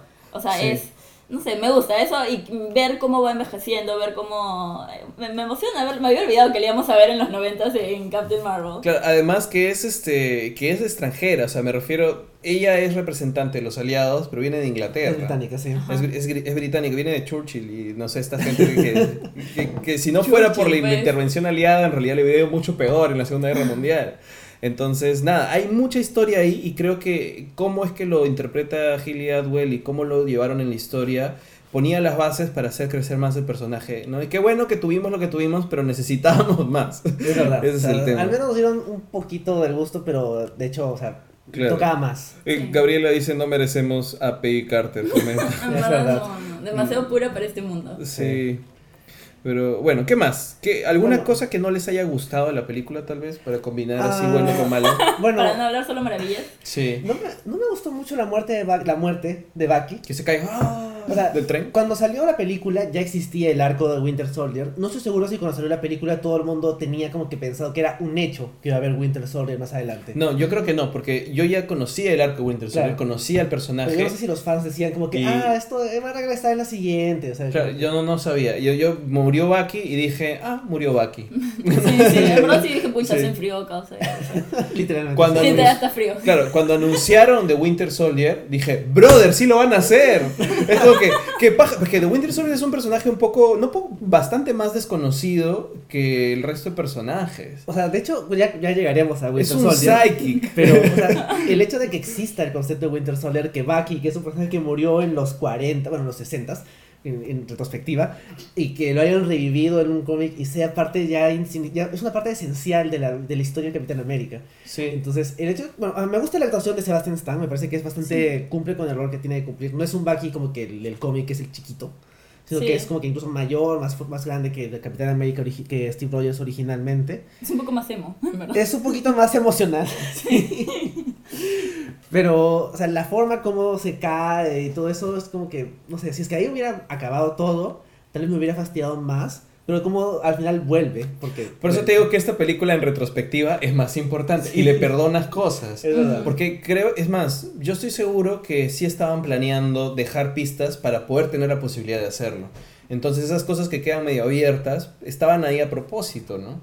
Ese es chévere. ¿A, a ti algo que no te haya gustado? No, son detalles, ¿no? Como te ah, pero eso es un tema personal. No me gustó mucho las, las respuestas que tenía súper así de cómic de, ah, hoy día no, y pa, le metía puñete. O sea, lo veía muy como que idealizado tal vez. Y dije, bueno, sí, o sea, estabas en los 40, te estás dando respuesta de los 40, si estás en los 40 no me puedo quejar. Pero, pero yo lo sentía, ah, hubieron momentos ahora que lo he vuelto a ver, que lo sentí un poquito así idealizado, un poquito más como que casual. Y dije, pucha, había partes que podían haber sido un poquito más dramáticas, o no sé, ¿no? Mm. peleas más intensas tal vez. Eh, pero en general, en general no- la emoción que le tengo y el cariño que le tengo hace que yo solo no considere los, los puntos bajos que tiene, ¿no? Que de verdad tiene, o sea, no me he metido, no. Claro, sí, no Claro. es perfecta, o pero sea, igual los es tiene. Pero como dices tú, ahorita ya, ahora que la ves sabiendo cómo va a avanzar, es importante y es... Le perdonas, yo, yo la quiero. De hecho, es, no, bueno, no lo habíamos mencionado, pero está acá introducido todo el tema del cubo cósmico, que es como la primera de las piedras del infinito en el MCU. Es verdad, eh, con Capitán América, por eso no me acuerdo quién comentaba que decía que considera que esta película es la verdadera, eh, como que, acá está, Raúl de la Piedra dice, First Avenger fue la verdadera introducción al MSU, sin despreciar a Iron Man, Capitán América es el cimiento adecuado para construir y basar este universo. Solo Capitán puede pasar tantos cambios y mantener la esencia del verdadero héroe, que es lo que dije hace un rato, ¿no? Sí. Pero además introduce el tema de Thanos, o sea, Sí. introduce la primera piedra del infinito, Sí, pues. el tema cósmico, o sea, en Capitán América, película en la Segunda Guerra Mundial sobre un héroe que se publicó desde al inicios de 1900, este, la primera mitad de 1900, termina siendo el que introduce todo el tema galáctico que hace posible Guardianes de la Galaxia, que hace posible este, Thor Ragnarok, o sea, y ahora Infinity War. Esta película es lo que comenzó. Esta, esta, Sí, pues esta. te abre, te abre la puerta para todo eso. O sea, en verdad que el momento en el que lo vi, que de la nada agarró la piedra y se abrió y, se, y fue al espacio, y yo estaba, ah. Y dije, es como que, pucha. O sea, mira, no me lo esperaba. Es verdad. Pero, pero sí, me había olvidado, no sé, son- me había olvidado de mencionar el Tesseract. Es tanto importante. O sea, pasan tantas cosas que, eh, de hecho, ni siquiera me queda tan claro cuál era el plan de Red Skull, porque se va con su avión, con sus avioncitos para destruir un montón de ciudades. Y no, est- no estoy muy seguro si es que, en el- no recuerdo si es que en los cómics el- la, la gema de la piedra de espacio funciona así. Y no estoy seguro si es que el hecho de que Red Skull desaparezca implique que en algún lado está. Sí, asumo que regresará en algún momento, ¿no? Porque, se- o sea, no es que apareció en el espacio y luego se Yo- murió, sino que se fue nomás. Yo Sí. tengo mis teorías sobre Avengers 4. O sea, creo que Mm. la 4 van a usar muchas cosas de las, de las películas pasadas. Entre ellas a Red Skull. Probablemente. Yo recuerdo haber leído que Hugo Weaving dijo no voy a volver así como que 10 años, bueno menos, 8 años, y asumo que si es que vuelvo en el cráneo rojo es un cráneo rojo. ¿verdad? Puede Claro, puedes maquillar a cualquiera. Sí, pues. Pero Sí. claro, justo yo lo volví a ver con mi hermano. Y él, y él como que me dijo, sí, pues, si desaparece nomás Grecia, va a regresar. y yo, Sí, se yo asume, no me mira. Y luego cuando la vi dije, ah, sí. Mira, si no respetan que ver morir a alguien significa que no regresa, o sea, que si no lo has visto morir, igual, es peor todavía. Sí, pues, sí, sí, sí. Yo, yo no he dicho que no me gustó. Ah, sí. Ah, oh, verdad, verdad. Este, de hecho, yo solamente tengo un pero con la película. Más allá de que algunos detallitos, como por ejemplo Red Skull, no, puede que no sea tan paja, qué sé yo, otros. Hay una secuencia que no me gusta mucho, que es una secuencia de paso de tiempo. Que es justo cuando ya están instaurados los Holding Commandos, cuando ya se empiezan a bajarse a Hydra. Ujú. Hay toda una secuencia que es emocionalmente funciona, en donde avanzan rápidamente y se bajan todas las estaciones de Hydra. Y ya, ya está. Entonces, creo que la película había construido muy bien la tensión, el enemigo que se iba acercando, cómo era difícil para él instaurar, instaurarse como héroe, y de pronto, de la nada, se bajó a nueve como que estaciones de Hydra y no hubo problema, y todos son los Holding Commandos y son chéveres, yay. Y justamente esa parte de la guerra que te habían como que seteado en la pela no termina de pagar del todo, pero lo hacen rápido para concentrarse en lo importante, que es el villano principal, y que Bucky ya no está, y no, Bucky. Claro, porque esa secuencia justo previa a la parte del tren. Claro, Claro. justo la- es como que la del tren es lo que cierra más o menos, de- o sea, justo etapa. falta esa, esa misión, Sí. ¿no? que sale mal. Entonces yo tenía esta esperanza, como les dije al inicio, de, ay, este veterano de guerra, que participe en la guerra, ¿no? Que, que, que pase tiempo ahí. Igual los años de la Segunda Guerra no son tantos, no lo va a envejecer, pero la guerra te envejece, ¿no? Sí, o sea, es el sí, hecho de... claro. Y creo que ahí es donde se nota un poquito el tema más light de la Segunda Guerra. sí. Porque es como que la Segunda Guerra igual ha sido una guerra. Y cuando todo es montaje de entran y, ac- Y- acaban con un par de fábricas, es como que bueno. Sí. es muy acción, es muy superhéroe, sí, pero se pierde el tema del, del, del miedo y la tensión que deberías sentir en una guerra en donde todo está en juego, en donde cualquiera va a morir. Tienes razón. Entonces, esa secuencia me, me, me bajó un poco la emoción, pero creo que el tema más bien de los personajes que te enamoran, de Peggy, Steve, Bucky, hacen que vuelvas a engancharte otra vez, ¿no? Mm. Pero esa partecita es como que lo, lo único que estructuralmente y, digamos, de, de la película que no me termina de gustar mucho, ¿no? Sí, o está, sea- se está pasando que, de hecho, conectado a lo que decías de la importancia de la película en general, me acabo de acordar de que el personaje de Kenneth Choice es el antepasado del personaje Claro. del mismo actor en, en Homecoming. Claro, o sea, que han hecho que no me acuerdo el, el- el nombre del Eh, personaje. ¿Morita? Ah, Morita. Sí. Sí. Eh, sale como un Holding Comando y luego es el director de. de- es su, su descendiente, es director de la escuela de Peter Parker. Y tiene, y tiene su cuadrito de su abuelo ahí. No. Mi abuelo era Holding Comando. Y, y después también este, algunos de los Harley Commandos salen Agent Carter, sale Dum Dum Dugan. sí, sí, sí. Claro, Ujú. Sí. Bueno, creo que podemos leer un par de comentarios más. A ver. Grecia, te toca Uy, comentar, uy. a ver. El de Adriana, que dice, al final Hydra es una, una entidad cuasi nazi, por eso el chongo con- hacer un cap, un nazi, sobre todo porque fue creado por judío, pucha, sí. Claro. O sea, porque hubo todo, todo el giro en un momento en los cómics que, que el cap de la nada dice Hail Hydra. Hydra. Sí. Y yo, mira, yo dije, no estoy leyendo los cómics, no me voy a ofender si no sé. si no sé, no me voy a ofender. Pero hasta cierto punto dije, pucha, tengan cuidado con lo que van a continuar porque el que lo creó fue judío, ya pues no seas. Claro. Sí. No seas, o sea, Ah, y, en general el problema con esta historia, Secret Empire, es que no es buena. O sea, ni siquiera puede decir como que, ah, se está contando una historia complicada acerca de, de cómo los nazis ahora como que están ahí controlando todo en Estados Unidos. Pero igual es un cómic muy malo, así que... o sea, en verdad no está defendiendo el... Porque yo dije, pucha, tal vez con la trama se o hacen algunas cosas que sean interesantes y que al final tú dices, ya, me diste una buena historia, pero si no, están arriesgando un montón, amiguitos. Sí, Sí, pues. Aunque creo que en Agents of S.H.I.E.L.D. hacen más énfasis en que Hydra es una organización nazi, pero sí se siente que en las películas, a pesar de que está la conexión ahí, ahí no es como que hacen esto de que el Red Skull se elimina a estos tipos que son súper hinchas de Hitler y el Red Skull hace sus cosas por su cuenta. Entonces, como que están diciendo como que, que sí, es una organización nazi, pero Sí. no es de los nazis que conocemos, entonces como que los quieren limpiar un poquito, pero no tanto. Claro, porque, o sea, técnicamente sí es. Sigue siendo, o sea, era, la- era, porque en un momento Sola dice que es- es- era causa de Hitler, o sea, compartían un montón de gustos, y es más, eran súper causas porque compartían un gusto súper oculto por los, Lo oculto. por lo oculto. Entonces, o sea, en verdad, más cerca a Hitler, Es verdad. Son nazis, brother. ya no nos traten de convencer de lo contrario. Ya, o no sea, nos engañen. claro. A ver, ¿qué más? Ya bueno, Andy Ramos dice, el CAP siempre es el lado moral y ético de las situaciones críticas en el MCU. Y en general, pero... Se, espera, ¿qué? Se y en general, pero se guardó el secreto de que Buck había asesinado a los padres de Tony.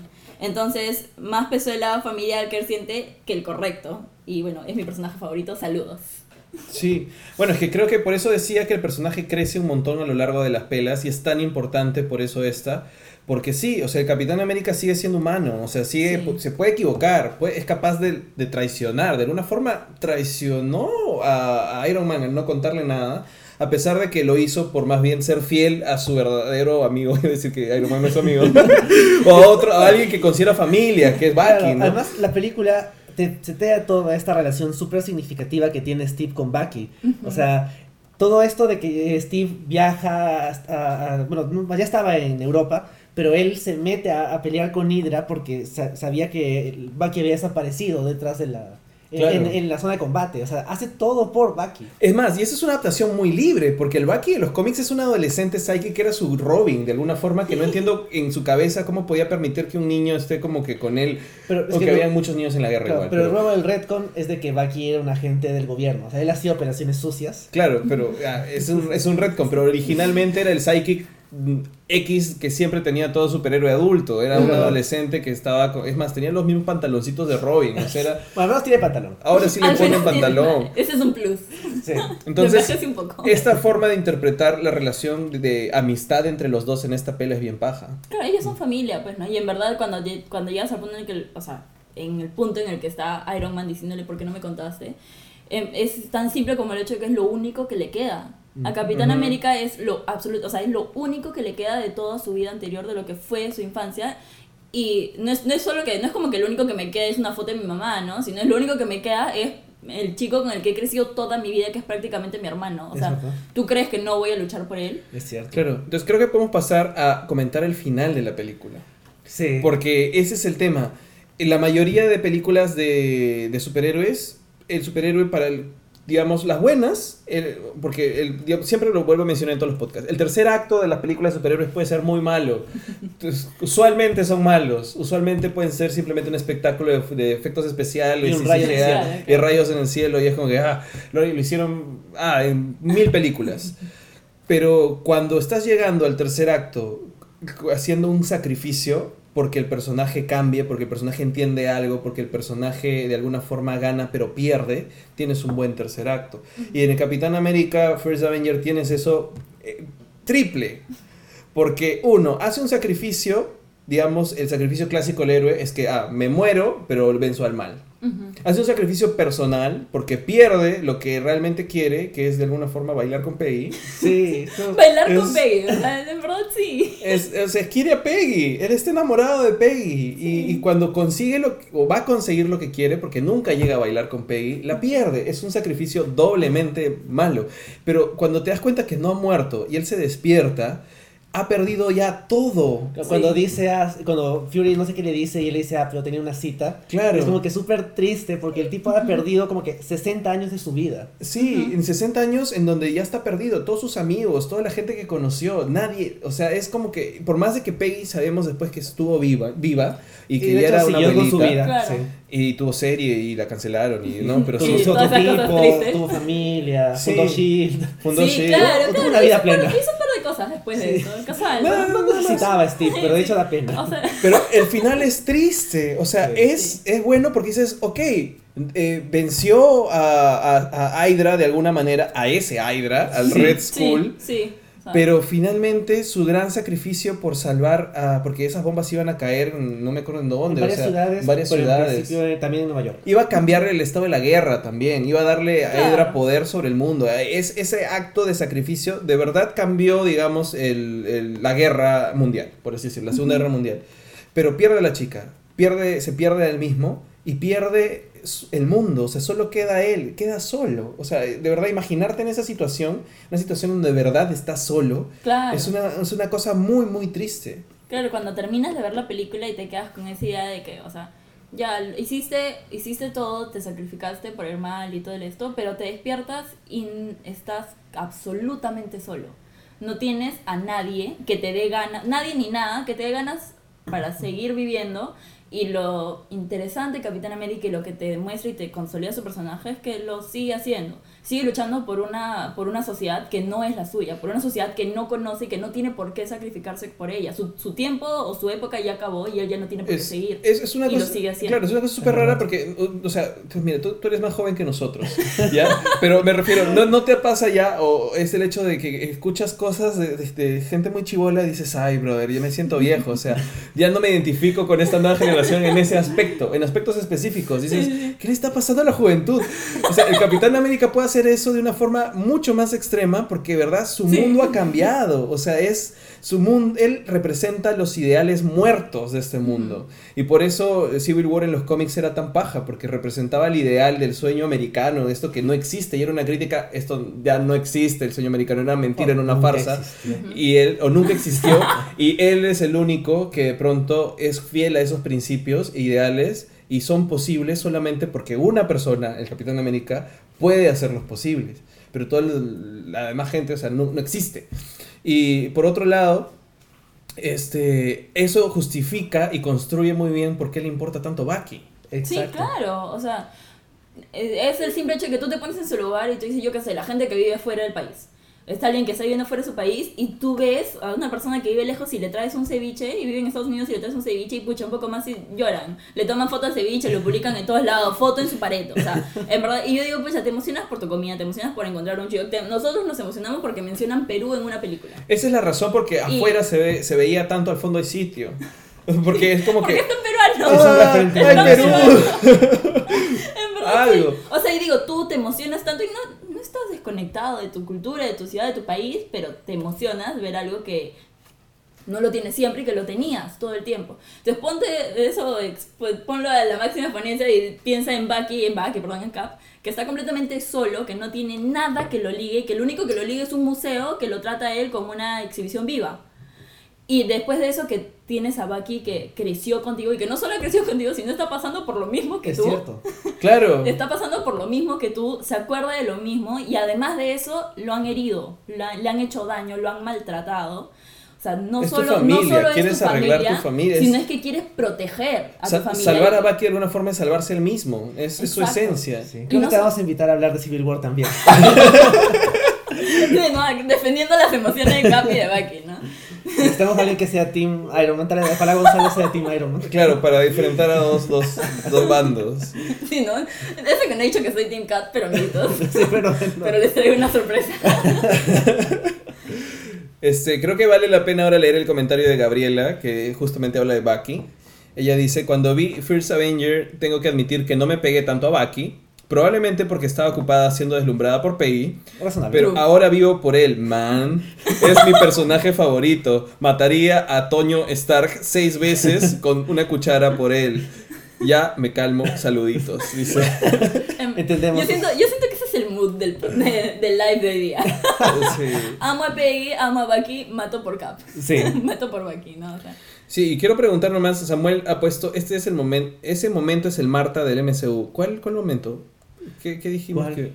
¿El Marta del MCU? ¿en qué momento de...? Del final de Capitán América. ¿Por qué no, sería no, no, Marta? no solo el final, eh, creo que estábamos hablando de qué cosa era malo del Cap. De la Y- película. No, recuerdo. Bueno, si nos Samuel, estás escuchando todavía, Samuel explica. Elabora un poquito más, elabora para comentarlo. Bueno, Creo que hemos hablado todo lo de Capitán América. Me faltaba una cosa. Le- bueno, de hecho, ah, Marvel tiene un montón de escenas post créditos, pero creo que la de Capitán América es la que me gusta menos porque es un tráiler de Avengers.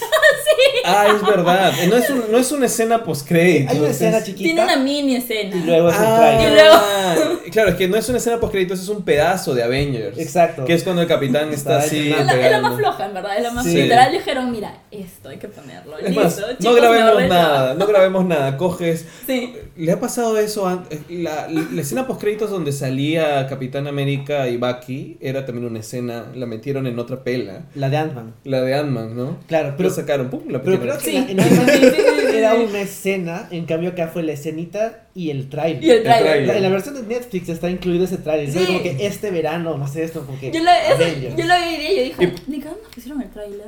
En verdad nos pusieron el tráiler. Y, y para colmo el tráiler no es muy bueno. Este tráiler es como que una selección de clips con música y como que los Avengers van a venir. Eso eso es lo que yo estaba mencionando. O sea, yo le dije, yo le dije a mi hermano, ¿han cambiado la manera de hacer los trailers en tan poco tiempo? ¿O ese fue un mal tráiler? es una buena pregunta. O sea, en verdad no sé si es porque todos los trailers eran así de, no sé, poco interesantes, o me parecen poco interesantes ahora, o poco llamativos, o ese en específico fue un mal trailer. Pero no es emocionante, amiguitos. Es verdad, sí. O sea, había- de hecho, el final final es suficiente. Creo que ahí es una postcrédito sobra. Sí. Porque al ver a Capitán América caminando en medio de, de este de Nueva York actual, es como que wow, o sea, estamos este Sí. ya estamos sí. listos para empezar Avengers. Venía incluida con su escena post crédito, en verdad. No era algo de que no necesitaba una más, o tal vez si tenía una más, una que le metan más feeling. pues. Sí. Sí, bueno, entonces creo que podemos terminar eh, de hablar de Capitán América y pasar a hablar de Avengers, ¿no?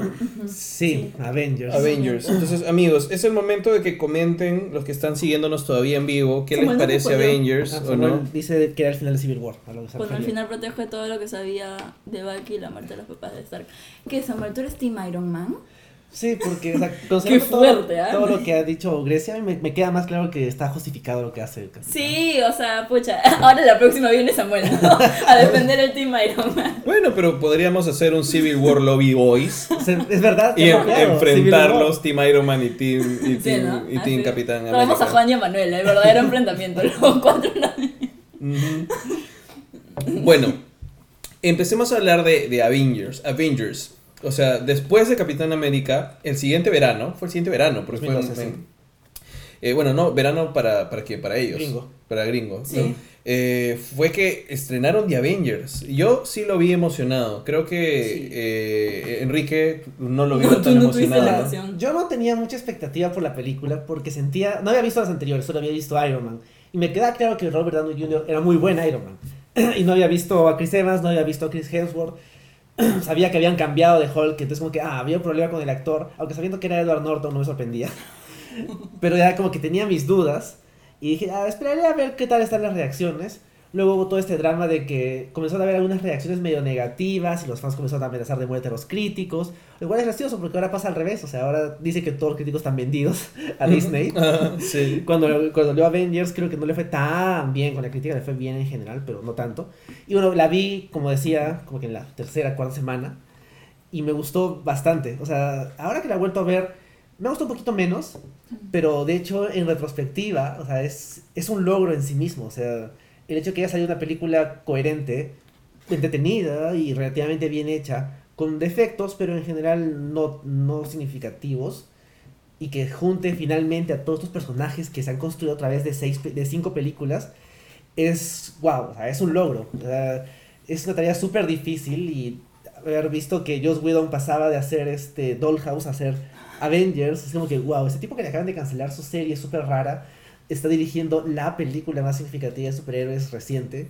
Y, bueno, en realidad estuvo armando todo el paquete de películas para que llegaran Avengers. Exacto. O sea, Y creo que, bueno, o sea, algo que me gusta mucho de Avengers es de que la primera escena te muestra un poquito de elementos que se han introducido en todas las películas anteriores.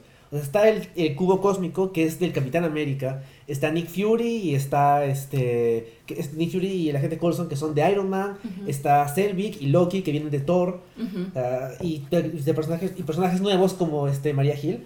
O sea, un Sí. poquito de cosas nuevas que sin mostrarte a los superhéroes, superhéroes reconocibles. Sale Hawkeye, o sea, que es ¿Por qué la gente no quiere a Hawkeye? Él, es, No, sí, es tiene chévere. corazoncitos, amigo. O sea, sale lo menos importante, pero o sea, cositas de las otras películas y todo, o sea, como que hay notas que todas las películas suman. Tal vez no tanto, tal vez no, algunas aportan más que otras, pero es como que, wow, o sea, acá está pagando, o sea, sirvió de algo dedicarle cin- cinco años, bueno, no cinco años, pero digamos, todo lo que demoró desarrollar todas esas películas para llegar a este punto.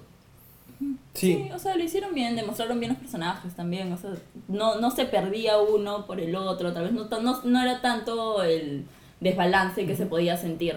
Eh, yo lo volví a ver también hoy día. y, y no lo terminé de ver, o sea, no, no- siento que me no le debí haber vuelto a ver tal vez porque o sea, yo salía emocionadísima del cine yo, sé, yo, yo seguía con la emoción de Capitán América y luego había estado viendo creo que después de Capitán América vi Thor que a Thor había salido antes ¿no? Sí.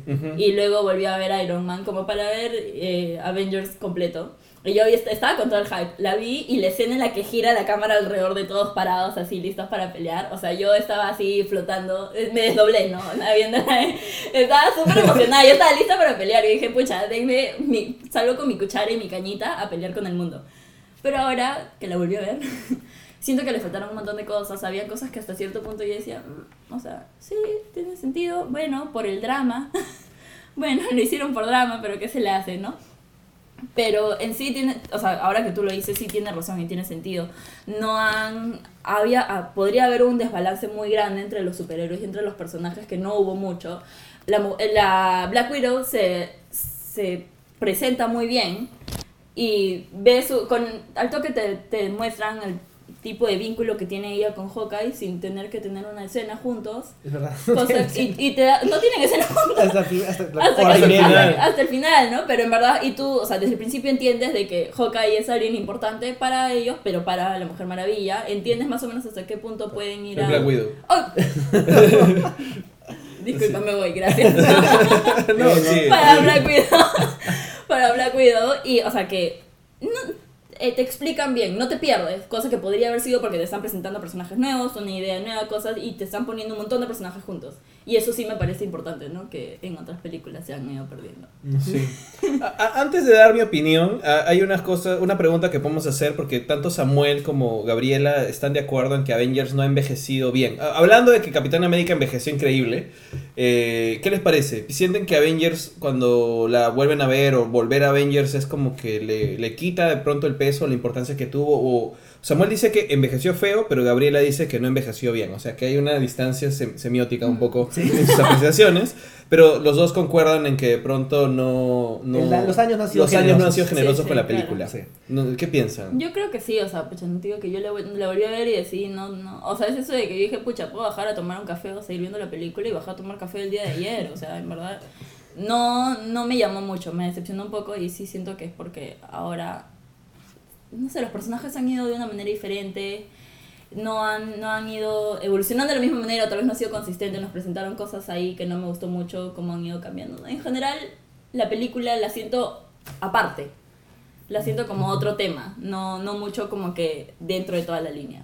Yo siento que la película, o sea, por un lado, yo creo que los méritos que tiene per se no, no se pierden por los años.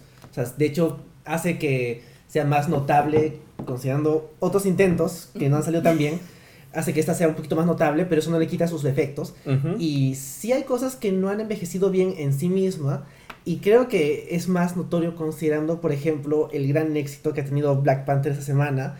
Y ver que, por, no me acuerdo dónde fue que leí, que la primera vez que una mujer afroamericana habla de una película del MCU es en Civil War, cuando sale el personaje de Alfred Woodward, cuando habla con, Iron, con Tony Stark. Claro. Y eso es como que a la, la película número 10, digamos. Wow. Entonces, y, y se nota, por ejemplo, que los Avengers son súper blancos y solo hay una mujer. Claro, de hecho, Samuel L. Jackson como Nick Fury es un personaje que no hemos comentado casi nada en este pequeño... Sí, rep- no, y salen absolutamente todo. y sale absolutamente todo y es bastante notable como representación, pero no es parte del equipo. Y hay cositas como, por ejemplo, Este, la muerte de Coulson, que se siente súper forzada y que... Bien Whedon. Es que es súper bueno, que después Whedon dijo, no fue mi culpa, fue culpa de, de, de Feige y el, otro, y el otro tipo más, que ahorita no me acuerdo quién era, y que después al final te terminan, o sea, creo que se dieron cuenta de que no sirvió y por eso lo terminaron reviviendo en Agents of S.H.I.E.L.D.. Luego Agents of Shield. Claro. No estaba Claro. muerto, estaba de parranda. Sí, y esas, esas cositas que sí me parece que hacen que la película haya envejecido un poco mal. Y aunque, por ejemplo, también esa parte en que se destruye Nueva York y se destruye bastante. Yo me acordaba, yo cuando veía, por ejemplo, Man of Steel, ahí se destruye Metrópolis bastante y se siente mucho más oprimido, destructivo porque está todo gris. En cambio, la Nueva York que se destruye en Avengers está soleada y es como que ves clarito a los Chitauri. Entonces, como que no sientes tan fuerte la destrucción. Pero igual es una película más de aparecen monstruos y destruyen todo. Y entonces esto también ayuda a sentirse como que esto ya, ya hemos superado esto. Mm. Este tipo de cosas ya las hemos dejado atrás. Pero este, es- eso no, no me parece que sea... O sea, baja un poco la película de todos modos. Pero me parece que no hace que... Hace que envejezca un poco mal, pero no tanto. Para mí, por. Sí, lo- o sea, lo que yo creo en realidad, para de- conciliar un poco las opiniones, porque entiendo por qué pueden decir que ha envejecido mal, es que creo que Avengers es lo que es por puesta en mano. ¿ah? O sea, es la primera película que pudo hacer esto, Mm. pero creo que no solamente pudo hacer esto, sino que lo hizo bien. O sea, bien en el sentido de que Con dentro lo que de la había. época, con lo que había, con lo que habían Con armado, lo que había. contaron, es que sí, porque el Agarraron tema lo es que que tenían, como, como Avengers ya tenemos varias pelas. Sí.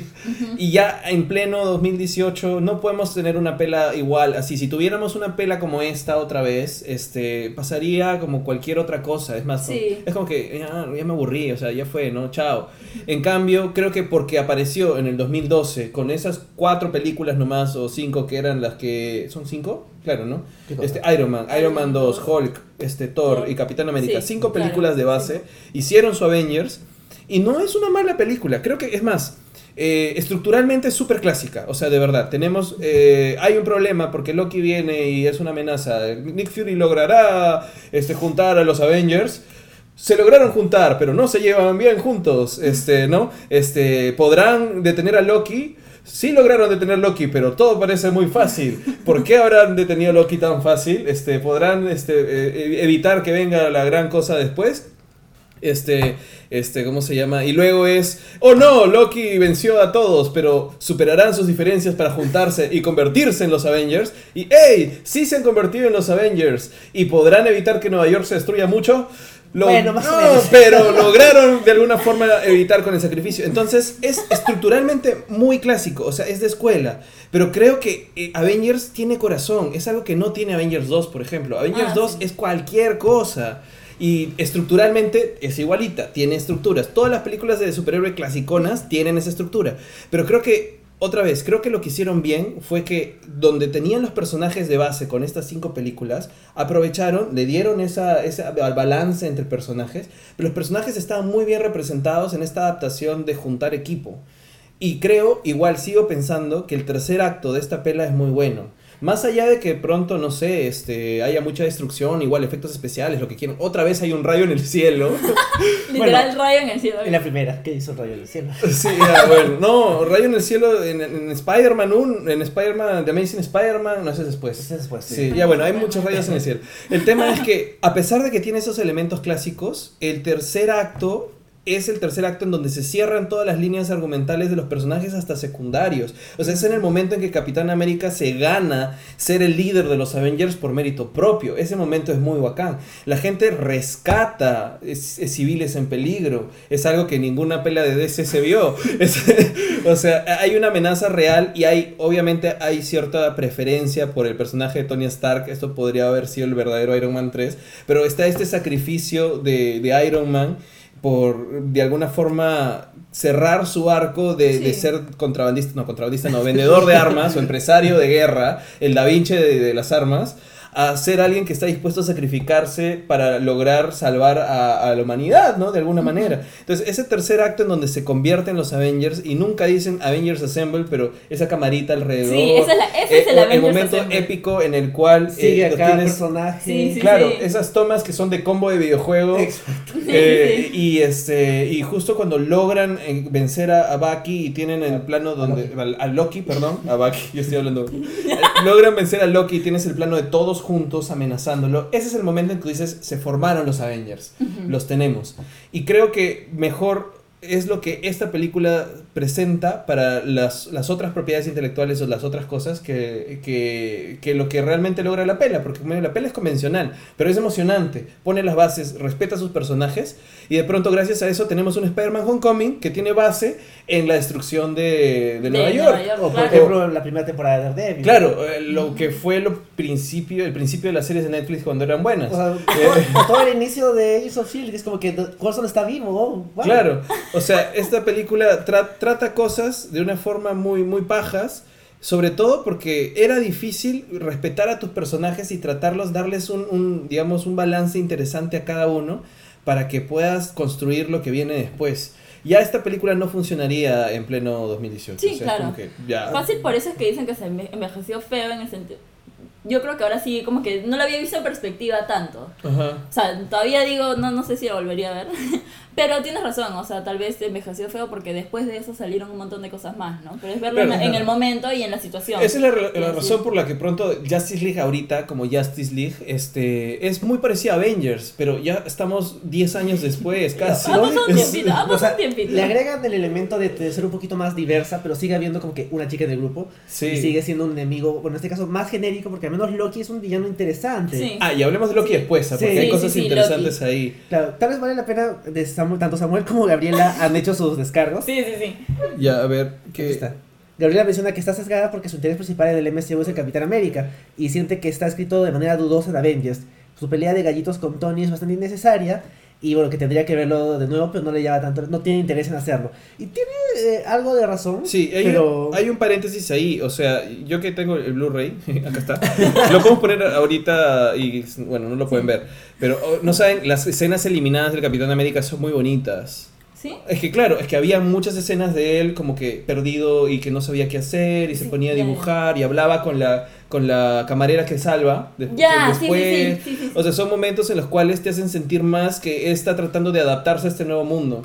Entonces, había esas escenas, pero las cortaron por el ritmo de la pera, qué sé yo, por más cosas, ¿no? Mm. Pero sí, o sea, al final, lo dije hace un rato, o sea, esto es un Iron Man 3, o sea, al final de cuentas, el, el que tiene más atención es Iron Man. Iron Man 3, Iron Man 4 y Civil War es Iron Man 5 y Homecoming es Iron Man 6. No, Civil War sí es Capitán América. Y creo que Civil War es un mejor Avengers que cualquier Avengers. O Claro. sea, Creo que sí. es- Sí, sí, tienes sí. el equipo, tienes todo, los tienes con- en conflicto otra vez, qué sé yo, y terminan venciendo a alguien al final. No, no los, los vencen en realidad al De final. hecho pierden, claro. Pierden. Eso es lo interesante. Pero ya Pero el conflicto que tienen es un buen conflicto. Es Sí, sí, interno. sí, eso, tú dices, ¿qué, qué peor enemigo que tú mismo. Ya, y hay un, un detalle nomás, ya que Gabriela introdujo el tema del Capitán América, eh, lo, que, lo que pasa el Capitán América en la película de Avengers también es muy interesante y de hecho creo que es mi arco más que, que yo prefiero de la pela. Él viene de ser un soldado y ahora que se está tratando de adaptar, dice, voy a hacer lo mismo, voy a ser un soldado, voy a seguir órdenes, son mis jefes, eh, tengo objetivos, chan, voy, pam. Ujú.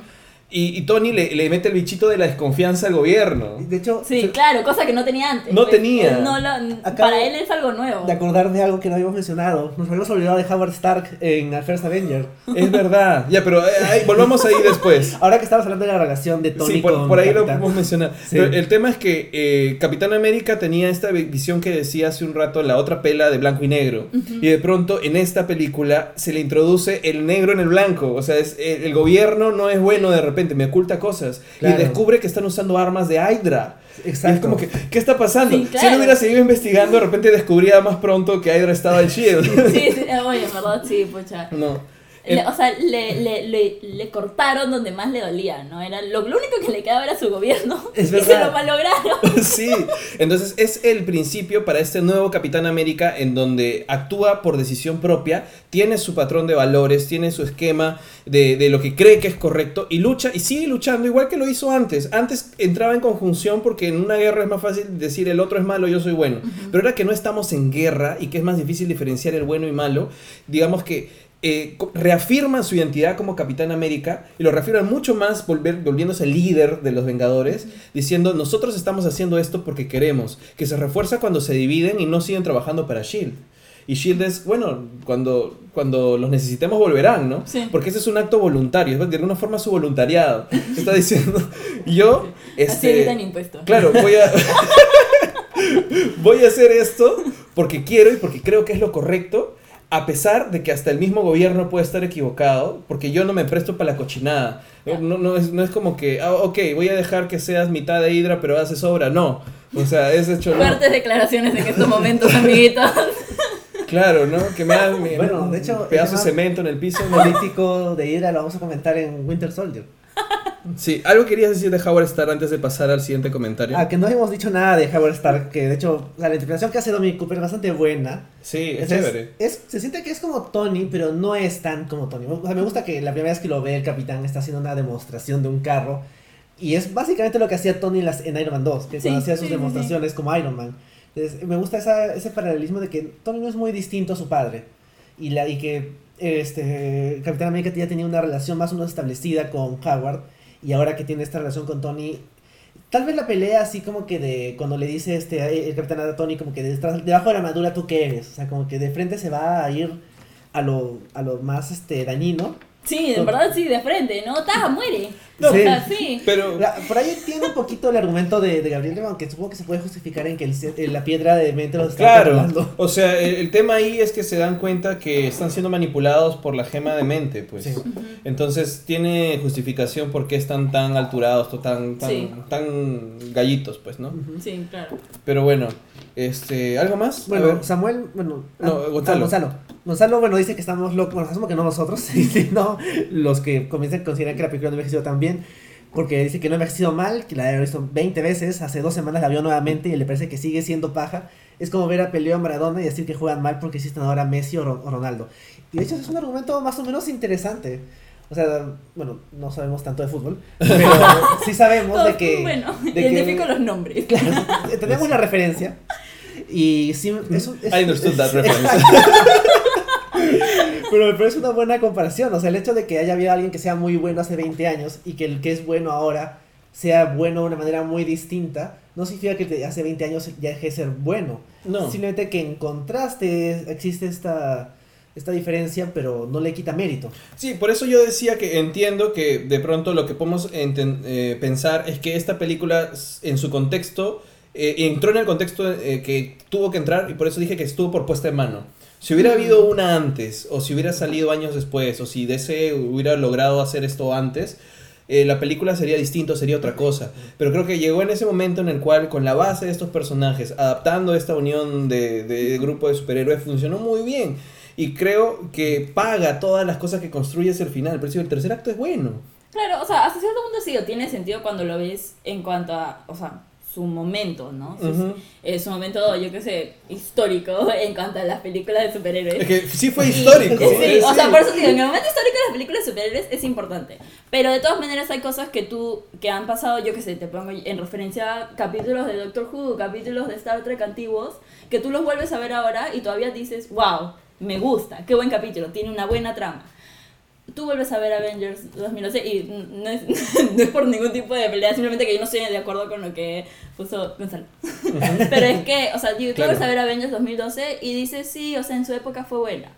Pero no es, eh, no es el impacto que te deja tú que eres fan de Doctor Who, ¿verdad? Sí, pero. Ya, o sea, no es el impacto, por lo menos yo digo, por- a- no es el impacto que te deja ver un capítulo antiguo que en su momento fue impactante y que todavía es bueno por la trama. Depende del doctor, porque. No, pero obviamente hay capítulos que son... Hay momentos en que hace cin- cincuenta y tantos años mm, eh, de verdad me envejeció muy mal. Creo que, pero más o menos, más, esa, esa idea que mencionas es lo que menciona Sam- también Samuel cuando dice que no- si la encuentras en la tele no te quedas viendo hasta el final, no tiene momentos relevantes que trascendieron en el tiempo, como sí le pasa con Iron Man y Capitán América. Ah, no sé, yo sí me quedo viendo Avengers hasta el eh, si la encuentro en la tele, ¿ah? Yo, Sí, no, yo sí no me sé, pego. Yo, yo en verdad, no- equipo lobby. equipo lobby corazón. Yo voy Pero- a mencionar que una vez en el cumpleaños de Richard, mi co-host de, de Stream al Cable, estábamos en un karaoke en el centro con varias bastante gente de la promoción y en la tele estaba dando Avengers y hubo un momento en que nadie estaba prestando atención a la gente que estaba cantando adelante porque estaban viendo la película. Entonces como que o sea, entiendo lo que dice este Samuel, pero yo también estoy de acuerdo con Royo de que sí hay cositas que sí me parecen memorables. O sea, solo para decirte cuál es mi opinión, creo que se re- resume en esto. Hay veces en que he agarrado mi Blu-ray, lo pongo y adelanto al tercer acto y veo el tercer acto. Listo. Que es media hora, el tercer acto es media hora, y solo veo el tercer acto, y me quedo pegadazo viéndolo, y no me aburro, me parece chévere. Este, pero bueno, mira, Gonzalo dice algo más. Avengers pudo haber sido un desastre. ¿Cuántos años tuvo la humanidad sin algo, sin algo siquiera parecido al éxito que tuvo Avengers? Yo le encuentro la TV y me quedo hasta el final. Yo también, o sea, a mí me gusta un montón. Y de hecho, o sea, viéndolo desde pun- de un punto de vista ya audiovisual, o sea, yo que me, me interesa también ver el guion, y hemos comentado guion en, En Thor. en- en Thor. Avengers, como lo dije hace un rato, tiene una estructura muy, muy clásica en guion, pero estructuras clásicas puedes encontrar en, en todas partes.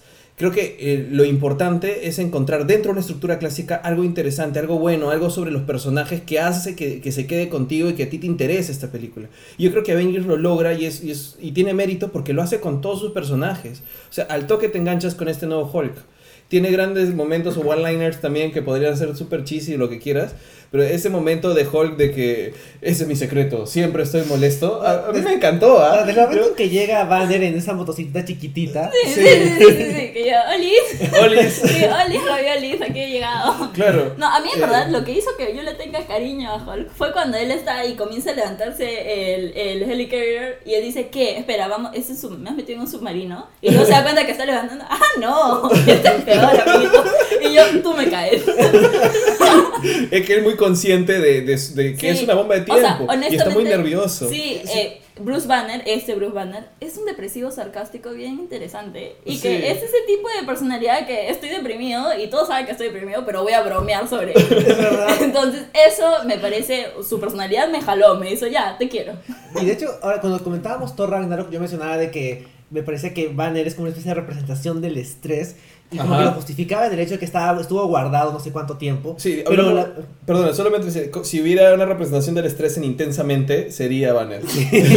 y, y- pero lo, lo veo ahora en Avengers y no es tan distinto. O sea, el personaje ya era así. O sea, siempre ha estado construido así desde que entró este Mark Ruffalo. Entonces, me parece que es una- un muy buen trabajo de la película de presentarte un nuevo Hulk, porque no es el personaje de Edward Norton.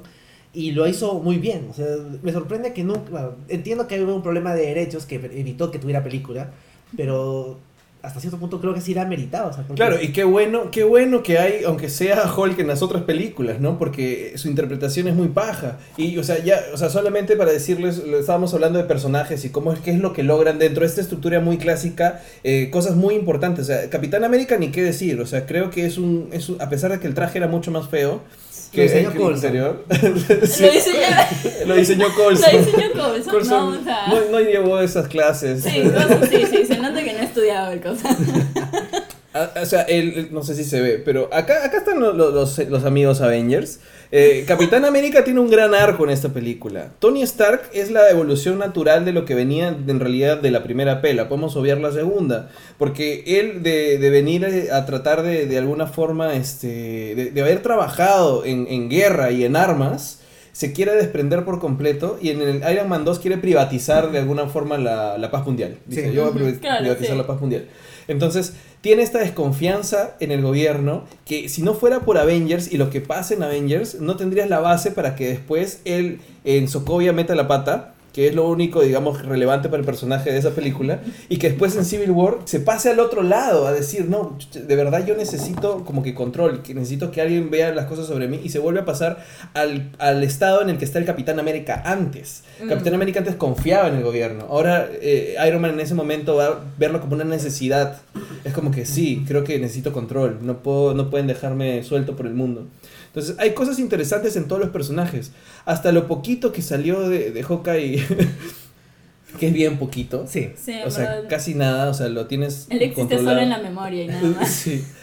Es como que, de alguna forma, esos pequeños momentos que tiene con Black Widow hacen que, que te des cuenta que hay más historia detrás. Pero eso también es más por guion y por actuación de... O sea, por, por lo que representa Black Widow de lo que hace en verdad Hawkeye. Es verdad. Hawkeye Sí. se pasa más de la mitad de la película mm, control mental. Es verdad. Claro, pero Entonces, pero eso es guion, en verdad. Para mí eso es guion más que... Más que... sí, porque los tiene separados. Tú lo dijiste, están separados, pero el conflicto para Black Widow es, estos son mis enemigos, pero en las líneas enemigas está mi pata. Mm-hmm. Y, o sea, Sí, que sí, es sí. más es parecido al conflicto que después va a tener Steve con Bucky, o sea, es, es Hydra, pero ahí está mi amigo. Claro, de hecho, Black Entonces- Widow menciona que él la reclutó para Claro. Shield, lo cual es es súper significativo. Si hubiéramos tenido película de Black Widow lo hubiéramos visto. Sí, pero o no, sea, eh, que- eh, no, pero es como que era, es una cosa súper fuerte además, porque según lo que te cuentan en la pela, Hawkeye fue enviado a asesinar a Black Widow. Exacto, sí. Y él terminó no matándola y reclutándola Reclutándola. para S.H.I.E.L.D. Claro. Y, y te habla de este concepto que está en toda la película, que los Avengers tienen elecciones por criterio propio, por un, digamos, un patrón moral eh, que, que va más que nada por su propio criterio y por lo que piensan que es correcto, no porque alguien lo imponga, no porque es un programa de Shield. Y es algo que a mí me preocupaba en las otras películas porque decían, vengo a hablarte de Avengers Initiative. Y es Sí. como que, ah, es idea de Fury, van a trabajar para el gobierno. Pero la película se sale de eso y hacen que sea un grupo de superhéroes de verdad. Es más, independiente. Claro, un- sí, una, una rama independiente de, Sí. de la situación. Sí. sí. No, por ejemplo, me gusta lo que hace Fury en la película. O sea, ya lo, ya lo habíamos visto en varias películas. Acá tiene un rol un poquito más significativo. Y te das cuenta de que es el Nick Fury clásico de los cómics, que es, manipula todo para que todo esté a su favor. Cuando le- este, María Gil le dice como que estas las tarjetas de Coulson no estaban, es como que en su saco Sí, cuando lo ajá. mataron. Ajá. Y Fury como que... Uy. Sí, pues. ¿Qué se le hace? Así es la vida, amiguita. Y de hecho eso funciona bien cuando después Coulson termina estando vivo. O sea, porque de hecho o sea, Fury te queda claro de que sí, si alguien le va a mentir a los Avengers, va a ser Fury. Claro. Pucha, sí. Sí. Sí, miren, no hemos, no hemos hablado de esto, creo que lo estamos dejando para el final, porque sí creo que es una de las cosas eh, que puede darnos para comentar. Es el tema de Loki. Loki. El mejor villano. El único villano verdaderamente armado, ¿verdad? Para mí. Bueno, habiendo comentado Thor contigo la, la vez pasada, y con- tú comentabas algo muy interesante, que era como Thor y Loki estaban en sitios distintos y terminaban en sitios opuestos Claro. acerca de lo que querían. Me hacía, cuando veía la película, era como que, pero ¿por qué Loki está haciendo todo esto? Si no, no, no está muy consistente con, con lo que había visto en Thor y con lo que habíamos conversado. Pero luego, viendo otros análisis acerca del rol de Loki en la película, me dejó con las dudas de, ah, no, o sea, esto, o sea, Loki no es Loki en sí mismo en esta Sí. película. Está Influenciado siendo- por el Tesseract. O- por, o por Thanos. Claro. O sea, recordemos que lo que vamos a ver en Avengers Infinity War este año lo inició Al fin. acá. Desde aquí Thanos se ha pasado sentado un montón de películas. Sí. Thanos estaba comiendo canchita, engordando, así De hecho, caminando. Thanos Maratón. Debe, debe estar súper molesto porque lo manda Loki, le presta una de sus gemas para que consiga la otra y la pierde.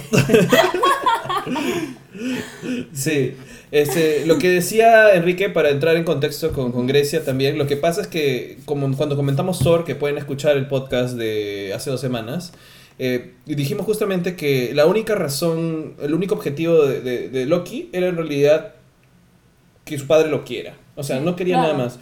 Loki comienza siendo una persona bruto, perdón, Thor comienza siendo un bruto agresivo que solo le importa pelear, Loki empieza siendo más prudente y los roles se, se invierten al final de la película. O sea, Loki al final vuelve un bruto agresivo que no quiere nada porque ya no le salen las cosas bien Claro. y Thor se vuelve una persona más prudente, más, más sabia, ¿no? Que aprende a ser un héroe. Pero cuando vencen a Loki, quien lo vence a Loki es Odín cuando le dicen no te quiero, él se suicida. O sea, Sí, es sí. shakespeareano y se mata, o sea, se Claro, lanza al espacio. Hiddleston no está por las puras. Y porque, y porque de verdad este, se acabó lo que quería. O sea, no, eso, este era mi objetivo en la vida, ya no lo tengo, no tengo razón para vivir, se suicida. Sí. Entonces, ¿qué pasa? Loki regresa en Avengers y dices, ¿qué pasó? O sea, ¿qué quiere? Porque Es- es- quiere conquistar el mundo. Sí, ¿Cuál? porque- En, en ningún momento quiso conquistar el mundo. No quería ni Asgard. O sea, Mm. no, solo quería que su papá lo quiera. A Sí. mí cuando yo, o sea, me acuerdo- cuando vi Avengers y un poquito después también, mi idea era, o sea, yo digo, Loki ha regresado y yo hasta cierto punto sí entendía él como una persona molesta, ya que ya no le importa nada, porque yo digo, o sea, que toda tu, la gente con la que tú has crecido, que tú sabes que no eres parte de ese grupo, o sea, con todo, todo tu grupo, toda tu familia, tu unidad familiar, tú, tú sabiendo de que no eres parte original de ese grupo, que además de eso te rechacen y que te hagan darte cuenta que no perteneces, y que tu muerte sea porque tú te suicidaste, porque tu padre te dijo no te quiero, a pesar de que tú te has pasado toda tu vida haciendo todo lo posible para que tu padre te quiera, te caíste y no, eh, para todo esto no, no te mueres. O sea, ni siquiera, ni siquiera se pudo morir. y, y yo digo, yo entiendo su ira. Entiendo su ira desenfrenada por querer hacer que alguien sufra. Y hasta cierto punto, pues haciendo que la Tierra sufra era hacer que Thor sufra y lo pudo hacer mediante Thanos. Yo digo, o sea, sí entiendo hasta cierto punto qué tan molesto y qué tan ya fuera de, de ti puedes estar como para simplemente querer, querer dolor. Querer dolor como para que compense tu dolor y tu dolor que en verdad no lo vas a poder arreglar o cubrir o nada porque ya, o sea, ¿qué se va a hacer? No te quieren. Entonces hasta cierto punto yo dije, pucha, o sea, entiendo por qué estás molesto, ¿no? Y luego me vinieron con la teoría del Tesseract y Thanos y dije, ah, eso también. También. Ah, Claro. no tiene por qué estar, no tiene por qué ser tan filosófico, en verdad. Pero Enrique, de hecho, me, me pasó una teoría eh, hace un par de días, ¿no? Estábamos, Esta semana, pues sí. Sí, eh, que la leí toda y dije, oye, eso tiene mucho más sentido, sabiendo cómo ya conocemos un poco más de Thanos, porque en ese momento creo que no la piensas mucho. Y es más, teníamos solamente cinco películas y Avengers, nada más. Pero ahora de haber visto, digamos, las veintitantas películas de Marvel, en donde hemos visto un poco más de, de Thanos, vimos un poco más de The Other, vimos más las gemas, vimos cómo funciona todo este universo, hemos visto más de Loki y de Thor en otras situaciones. Este, nada, la teoría que, me- que me pasó Enrique en realidad es, tiene mucha solidez. Claro, que básicamente tan- o sea, vemos a Loki en Thor 1 y está como que limpio, ordenado, con su corona, pero o sea, lo vemos como un asgardiano más, sí, súper elegante. De hecho, hay una parte que están todos casuales y Loki es el único que está súper formal. Es más, se viste siempre bien, es como Sí, que, sí, mm, sí, siempre claro, soy elegante. Pero ahora en Avengers lo vemos y sus ojos están más cansados, se le ve más, se le ve más feo, por ponerlo de alguna sí, forma. sí. Columnesco. Exacto. Sí, claro. Ojos hundidos Eso. Y, sobre todo los labios cuarteados y, y- y como deshidratados. Exacto, se le ve más Tommy Wiseauesco. Se ve como me hizo. Y la teoría que, que- que leía en internet era que está siendo controlado por Thanos. Y ha sido, de hecho, ha sido torturado por Thanos. Porque al inicio, cuando está hablando con le le dice como que.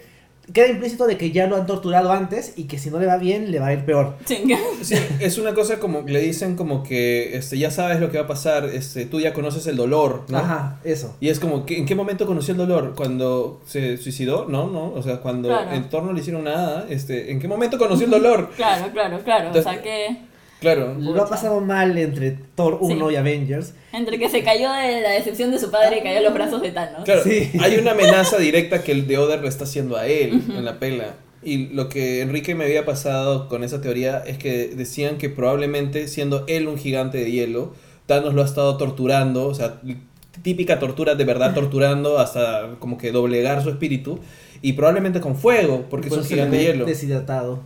Ah, ah. Sí. Y eso tiene, hace sentido con lo que pasa después. Por ejemplo, o sea, él eventualmente lo derrotan. Y como que, bueno, ya pues perdí.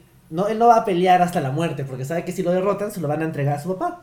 Sí. Y después cuando él suplanta a Odín en Thor 2, es como que, bueno, soy- ahora soy Odín. Que Thanos no me puede encontrar porque soy Odín. Ya, sí, no, pero antes de eso también, o sea, su muerte falsa en Thor 2, Ah, también esa eso. muerte falsa, no le dice a nadie y probablemente se está escondiendo de Thanos para que no sepan que está vivo. Claro, ¿no? claro. O sea, esa teoría justifica no solamente de Avengers, sino todas las participaciones de Loki hasta el final.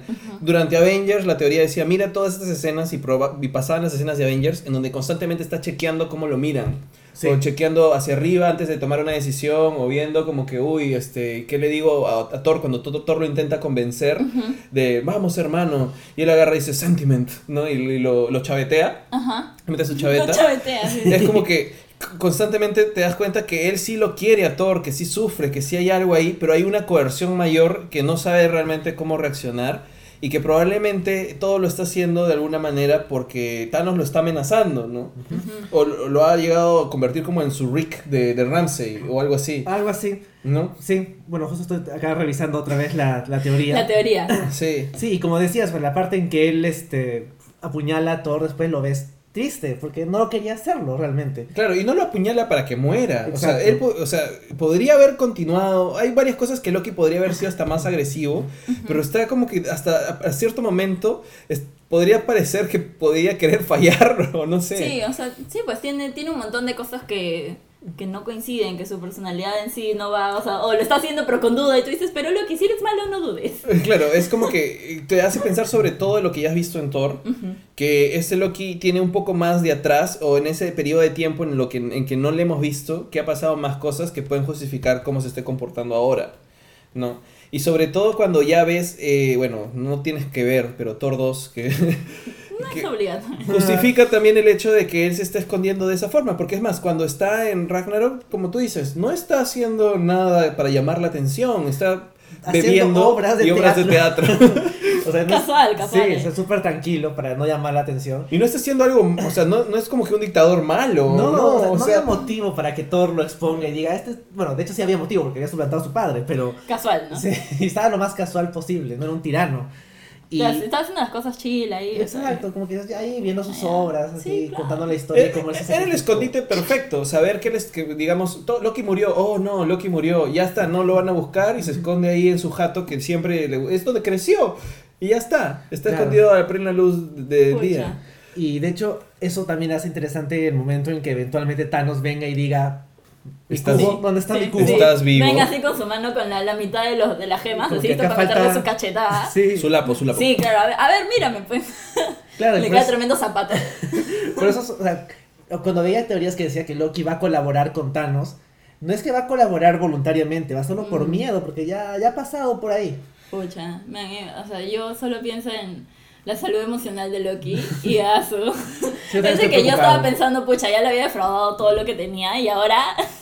ahora está peor. Es, es curioso cómo Tom Hiddleston y bueno, el guion, las pelas, han logrado que realmente nos importe el, la- el bienestar de Loki. O sea, no, no queremos que le Sí. pase algo sí, malo. Sí, en verdad sí. O sea, el, el actor y el guion han hecho que nosotros pensemos, ya, no Sí. quiero que te mueras. Y, y Hiddleston le- se nota que le tiene cariño al personaje. Hay un el último número del cómic de Journey into Mystery que se trataba acerca del Loki niño, que era un Loki medio bueno. Tiene como que un prólogo que está escrito por Tom Hiddleston, como que agradeciéndole al, al, al guionista Ah. que era Kieron Gillen, diciendo como que, o sea, yo, he hecho- yo hago este personaje, hago una cosa en las películas, pero veo tu trabajo como que en el cómic y, o sea, Ah, es qué muy- paja. y de hecho es un, cómic muy bueno.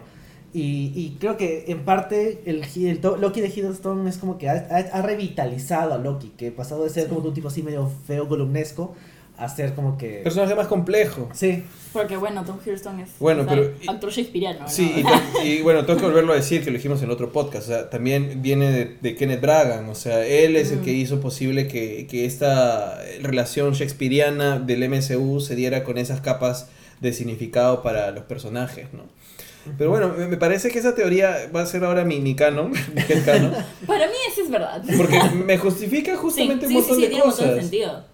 Sí. Tiene un montón de sentido, une un montón de, de cosas. Y hace que, que justifique también un poco mi teoría de la labor de Loki dentro de lo que va a venir después, ¿no? O sea, yo creo que más que por miedo, algo, eh, de alguna forma Ragnarok se ha convertido para él en una, un nuevo significado, un nuevo, un nueva, digamos, una, recuperar su relación y su identidad con su hermano, más que con Asgard, es con su hermano, con Thor que ahora es el rey de Asgard y es el, digamos el, el- el que está es responsable por su gente que no sabemos qué va a pasar en Infinity War pero yo creo que Loki va a ser el Mephisto de, de Infinity War o sea va a ser el que trabaje con Thanos para sabotear a Thanos. Mm, entonces creo que la única razón por la cual los Avengers van a tener una oportunidad siquiera de ganar es Por porque Loki. Loki lo va a traicionar y él sí podría morir en ¿tú Infinity sí War crees que muere en Infinity War? Podría morir porque Fácil, ¿ah? Esa los- sería una muerte que verdaderamente duele. Sí, porque si es que es más, haces que su muerte sea significativa, como darle una oportunidad a los. Avengers, Claro. y habiendo sido el primer villano de los Avengers, claro, es sí. como que, uff, es súper fuerte. O sea, sí. Pero yo, yo estaba pensando, pucha, de acá se muere quien Cap.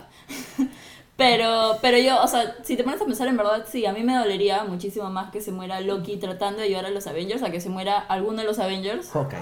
Hawkeye, no. Miren, dejen a Hawkeye en paz. Déjenlo ser. Es un blanco muy fácil. O sea, en verdad digo sí, porque cualquiera de los Avengers es un sacrificio por lo que ha estado luchando toda su vida. Loki sería un sacrificio por algo que él recién se ha dado cuenta, por algo que ha querido hacer y un sacrificio que verdaderamente es un sacrificio que cuesta mucho más de lo que le costaría a los demás, porque Es él está no tiene nada que dejar y lo poco que tiene lo va a dejar al toque porque se va a morir. Es verdad. Entonces, eso Sí. sí me gustaría, ¿ah? me, Sí. parecería bien feeling al final y pues, Es, es- que es- Loki te- pare de sufrir. es mi, es mi teoría, por eso digo, yo creo que Loki va a ser el Mephisto, porque Mephisto es quien en los cómics hace que tengan una oportunidad, pero creo que tiene más importancia para, o sea, te- no te sirve meter un personaje nuevo, o sea, Loki es quien puede tener esa función porque Claro. tienes más drama ahí, es como que, Loki, ¿qué estás haciendo? No, que se mueran nomás. Que se mueran los Avengers, tú sigue. Sí. Escápate, haz tu vida. Pequeña pausa para saludar al amigo Andrés Rojas. Dice saludos y hacía falta un live stream. Eh, Andrés Rojas, cada dos semanas sale Ikeos Podcast en vivo a esta hora. Bueno, Sí. un poco más temprano. Estamos demorando. Bueno, ah, también. Samuel menciona la escena de shawarma, que fue genial, y después de eso había shawarma por todos lados, lo cual es cierto. Sí, sí, sí. acuerdo.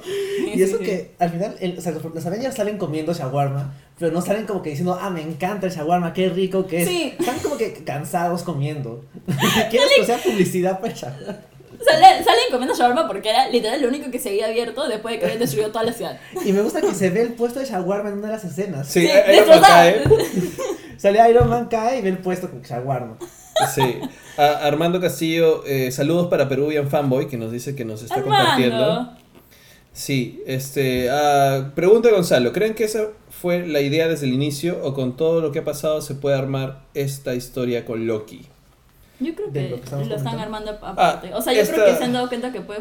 Sí, sí pasa, yo creo que se- sería una onda de que se han dado cuenta que puede funcionar así, más que desde el principio hacerlo así. Ah, ¿te refieres a la teoría de lo que Sí, pasó sí, en sí. medio de.? Sí, claro. Ah, no creo, no necesariamente algo así. De repente pensaron algo más sencillo, como que, ah, sí, la pasó mal. Ujú. Pero es- la teoría está tan bien cimentada que para mí, al menos para mí es canon ya. Eso es lo que creo que ha pasado. Yo decidí. No, pero claro, o sea, yo creo que sí puede ser algo que tal vez en el principio no pensaron tomarlo tan bien y luego se presentó como, muy, como un buen villano y como un futuro muy buen antihéroe y convertido en buen héroe, héroe y todo lo que quieras y a partir de ahí han ido construyendo tal vez. Sí, además que también muchas cosas eh, dependen de la recepción que tiene el público con el personaje y con el actor. O sea, Tom Hiddleston ha hecho su propio Loki Claro, sí. y la gente lo ama y creo que por eso lo buscan usar más, ¿no? Claro, no, yo cuando recién vi Avengers yo estaba más chula y era parte del así el club de fans de Tom, o sea, ese men yo lo amaba cuando estaba en quinta secundaria ya Tom, to- todavía lo amo en verdad, vez ligeramente. Pero sí, o sea, en verdad hizo suyo su personaje y, y armó un muy buen fondo, o sea, él mismo se creía el fondo y el sufrimiento y el dolor del personaje y de ahí es que hemos tenido un- lo que tenemos ahora, ¿no? Que es, pucha, el mejor, el mejor de todos los villanos. Hasta ahora sí. O sea, y va- iba a Comic Con disfrazado de Loki, haciendo Sí. de Loki. Sí. El tipo se ha metido bastante Se del emociona. personaje. Y como dices, así al final él sacrifica por los demás, va a pesar más que si un héroe X de los que hay, que es, que es secundario, se muere porque, bueno, Es- esa es mi teoría y la voy a seguir sosteniendo hasta el final. sí, yo te creo, Roger. Sí, Por lo menos acá es verdad. Sí. En este mini podcast. sí. Acá nosotros.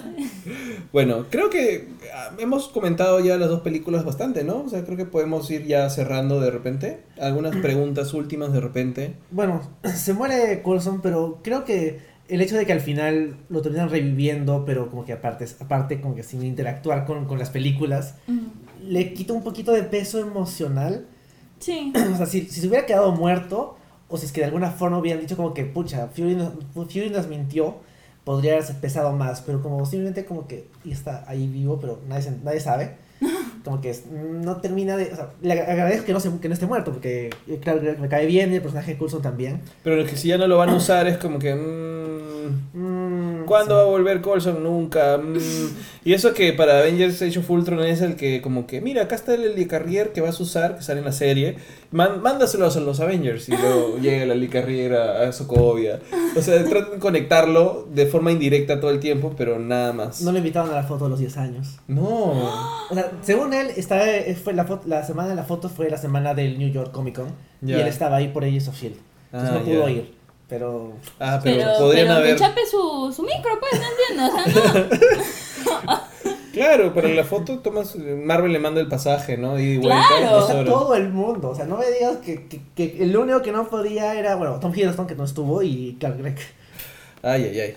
Sí. Ah, pero Tom Hiddleston sí te la creo. Pues Tom Hiddleston está en Está. Londres. Está- Sí, está, está haciendo teatro ahora. Bueno, Ha, estado, ha estado haciendo teatro un buen tiempo. Sí. Cero Miren, fan, ¿no? Pero- Para, para ir terminando, hay algunas preguntas que, está, que, que dejamos por aquí. De repente damos algunas ideas. Raúl de la Piedra dice, ¿regresará Red Skull en Avengers 3? Fácil, ¿ah? mm, tal vez eventualmente, pero como tenemos que dedicarle la película a Thanos, no sé si hay espacio. Ya por sí es Thanos y su gente su- y sus hijos. Entonces no, no hay mucho espacio para alguien más. Pero yo sí creo que Red Skull es, un, es una línea abierta. Sí, Sí, está abierto sí. y yo creo que lo pueden utilizar. Yo creo que 4, ¿ah? Lo que pasa es que Avengers 3 creo que va a ser muy centrada en momentos específicos. O sea, de verdad, mi, mi teoría sobre la película ya está armada en la cabeza más o menos. Que enfrentamiento acá, acá, acá. Y va a haber cosas muy puntuales en la Tierra. O sea, hay Wakanda y hay Nueva York. De repente nada más. Mm. Entonces como que no hay un espacio para un gran enfrentamiento, revivir cosas o hacer cosas raras, extrañas, más allá de los hijos de Thanos y Thanos pegando. En cambio, Avengers 4 es territorio desconocido. O sea, de verdad si van a meterse con, di- con dimensiones, con viaje en el tiempo, con, con traer gente muerta, con peleas extrañas, trayendo otros villanos. Ahí puedes poner lo que quieras. Pero creo que en Avengers 3 va a ser como que... De todas maneras, como dijiste antes, no, no está muerto. O sea, es simplemente. Bueno, no está 100% muerto. Solo ha tomado su, su combi a otro lado. Mira, Exacto. si Porque- Stan Lee sobrevivió con los Watchers, Pero.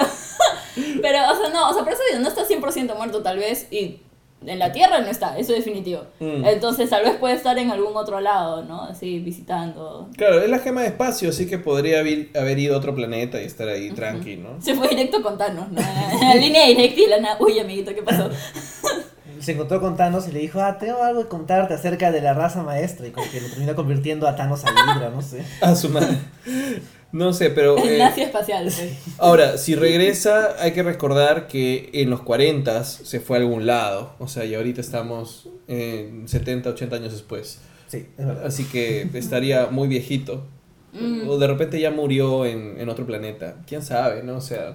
Ah, pues eso sería chévere. O sea, que murió Red Skull y que tienen cosas después de él. O sea, que como que han pasado cosas después, gente después que, influ que ha sido influenciada por Su él. hija.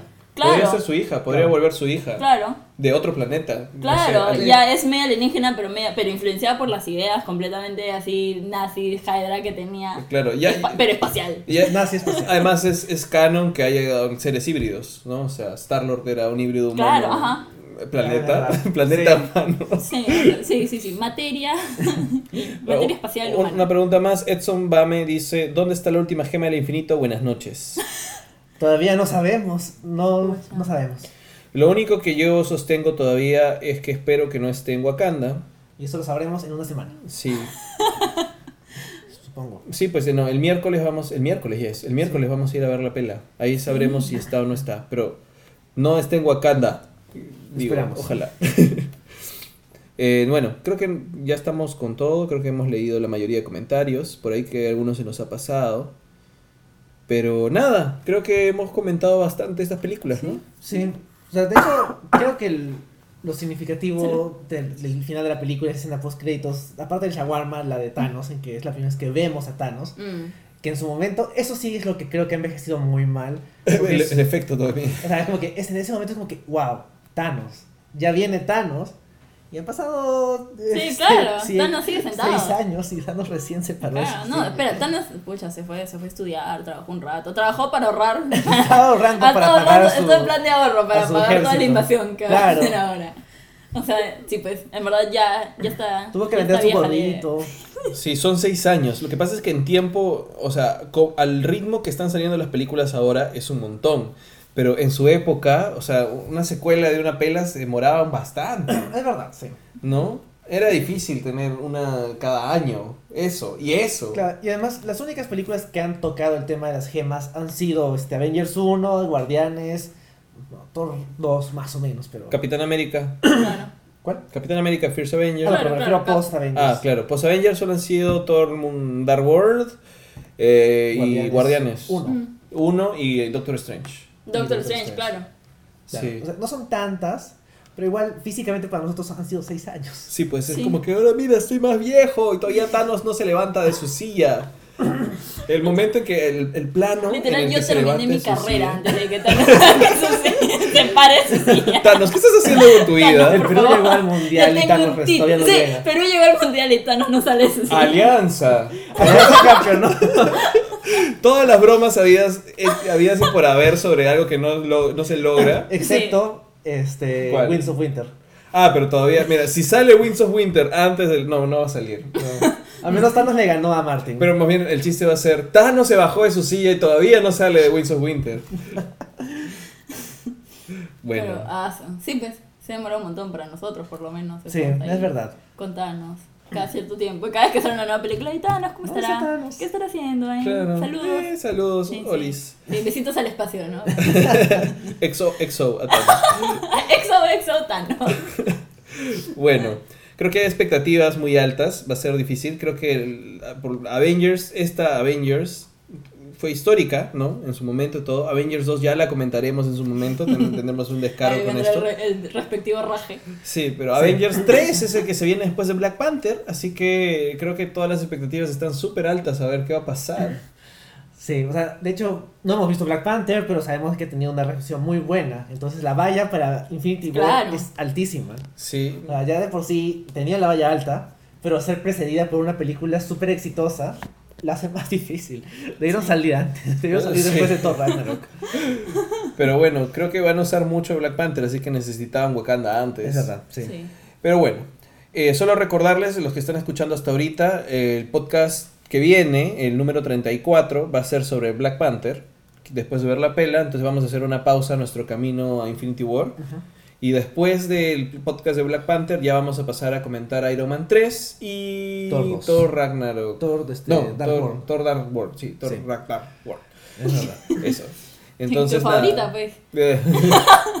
Esta semana va a ser complicada. pre- Claro. Prepárense, prepárense para el raje. ¿Va a ser, va a ser Sí. Avengers 2 y Thor 2? No, Iron Man 3 Ah, ah, bueno, ya. Iron Claro, Man Iron Man 3 y 3 y Thor 2. Diviértanse. No, pero Iron Man 3, ah, spoilers, a mí sí me gusta Iron Man 3. Mm, Con, con, con, este, con, con observaciones siempre, ¿no? Sí, nuestros prospectivos invitados se están desanimando. Sí. Eh, Gonzalo dice, IG le ganará en taquilla Avengers. ¿IG? Asumo que quiere decir Infinity War. Y, Ajá. ah, ya, sí. y- ah, que Infinity War le ganará en taquilla Avengers. Creo que sí, ¿no? O sea, si no le gana en taquilla es porque... porque han hecho algo mal. Sí. O sea, de hecho, había mandado yo este son los más exitosas en taquilla de estreno. Claro. Que estaban casi todas las, las de Marvel. Estaba Avengers, estaba Iron Man 3 por algún motivo. Estaba Cap- Capitán América Civil War. Entonces, y, y ahorita está Black Panther.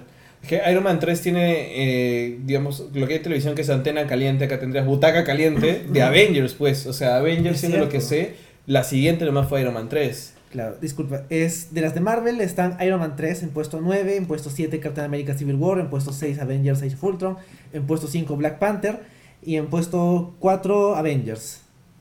Avengers.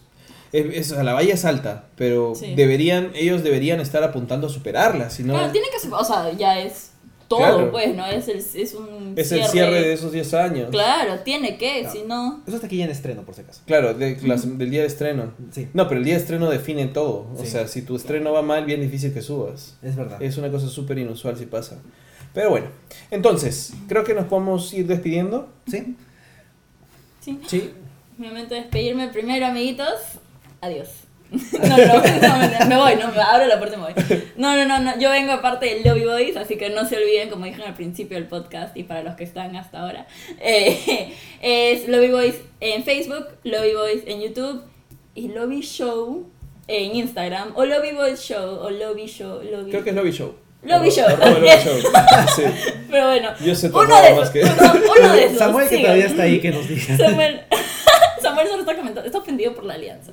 Pero, Oye, pues campeonó, pues chévere, ¿no? Sí, le, le ganó a Thanos. ¿no? Alianza le ganó a Thanos. así que bueno, síganos ahí que publicamos videitos bien chéverolis. Y, y, y esta semana es nuestro aniversario. Es cierto. Me acabo de acordar. ¡Uy, Jorgón! Síganos que esta semana es Jorgón, en verdad. Y bueno, ustedes. Gracias, Ya. Bueno, es un honor tener a Grecia representando a la familia Lobby justo en su aniversario. Sí, Así Sí, que sí. nada, Sí, sí. ya, ya volverá a hablar más de Capitán América, ya nos dimos cuenta. A defender a Capitán América así hasta morir. muy bien, me parece bien. Y Sí. bueno, como siempre pueden encontrar todos los podcasts de Geekeados en el canal de SoundCloud de Geekeados y también en la página web en geekeados.com y bueno, también en nuestro Facebook que es Geekeados. Sí, Geekeados Lat, pueden encontrarnos Sí, en Geekeados Facebook Lat. en- y en Twitter. Y en Twitter también. Sí, y nada, busquen si no directamente los podcasts tanto en la web, en geekeados.com o en el SoundCloud también que tenemos. Y en iTunes. Y en En iTunes iTunes. déjenos sus comentarios, estrellas, reseñas, porque eso ayuda mucho a que el podcast sea un poquito más, este, aparezca ahí en las búsquedas de, de contenido. Sí, e invitarlos a escuchar los otros podcasts también de, de Geekeados. Escoria Rebelde sale todos los miércoles en vivo en la noche. La edición en podcast en los jueves. Va a volver el Stanley. Sí, en marzo Ajá. vamos a hablar de Black Panther. Y esta semana en el stream a todo el cable estamos comentando la serie de Netflix Altered Carbon. Ujú. Uy, yo voy en el segundo capítulo. Y Oh, me. Uy. Bueno, mejor no digo nada. Ah, bueno, a mí sí me. Ya, ya. No, no, no. Eh, el estimator cable va a salir este martes. Sí. Con Altered Carbon. Entonces, bueno, gracias a todos, gracias a toda la gente que se quedó hasta aquí escuchando y, y participando y comentando. Muchas gracias a ustedes por ustedes. Hacemos este podcast, amigos. Gracias. Y nada, nos vemos en dos semanas para hablar de Black Panther. Adiós. Adiós. Adiós.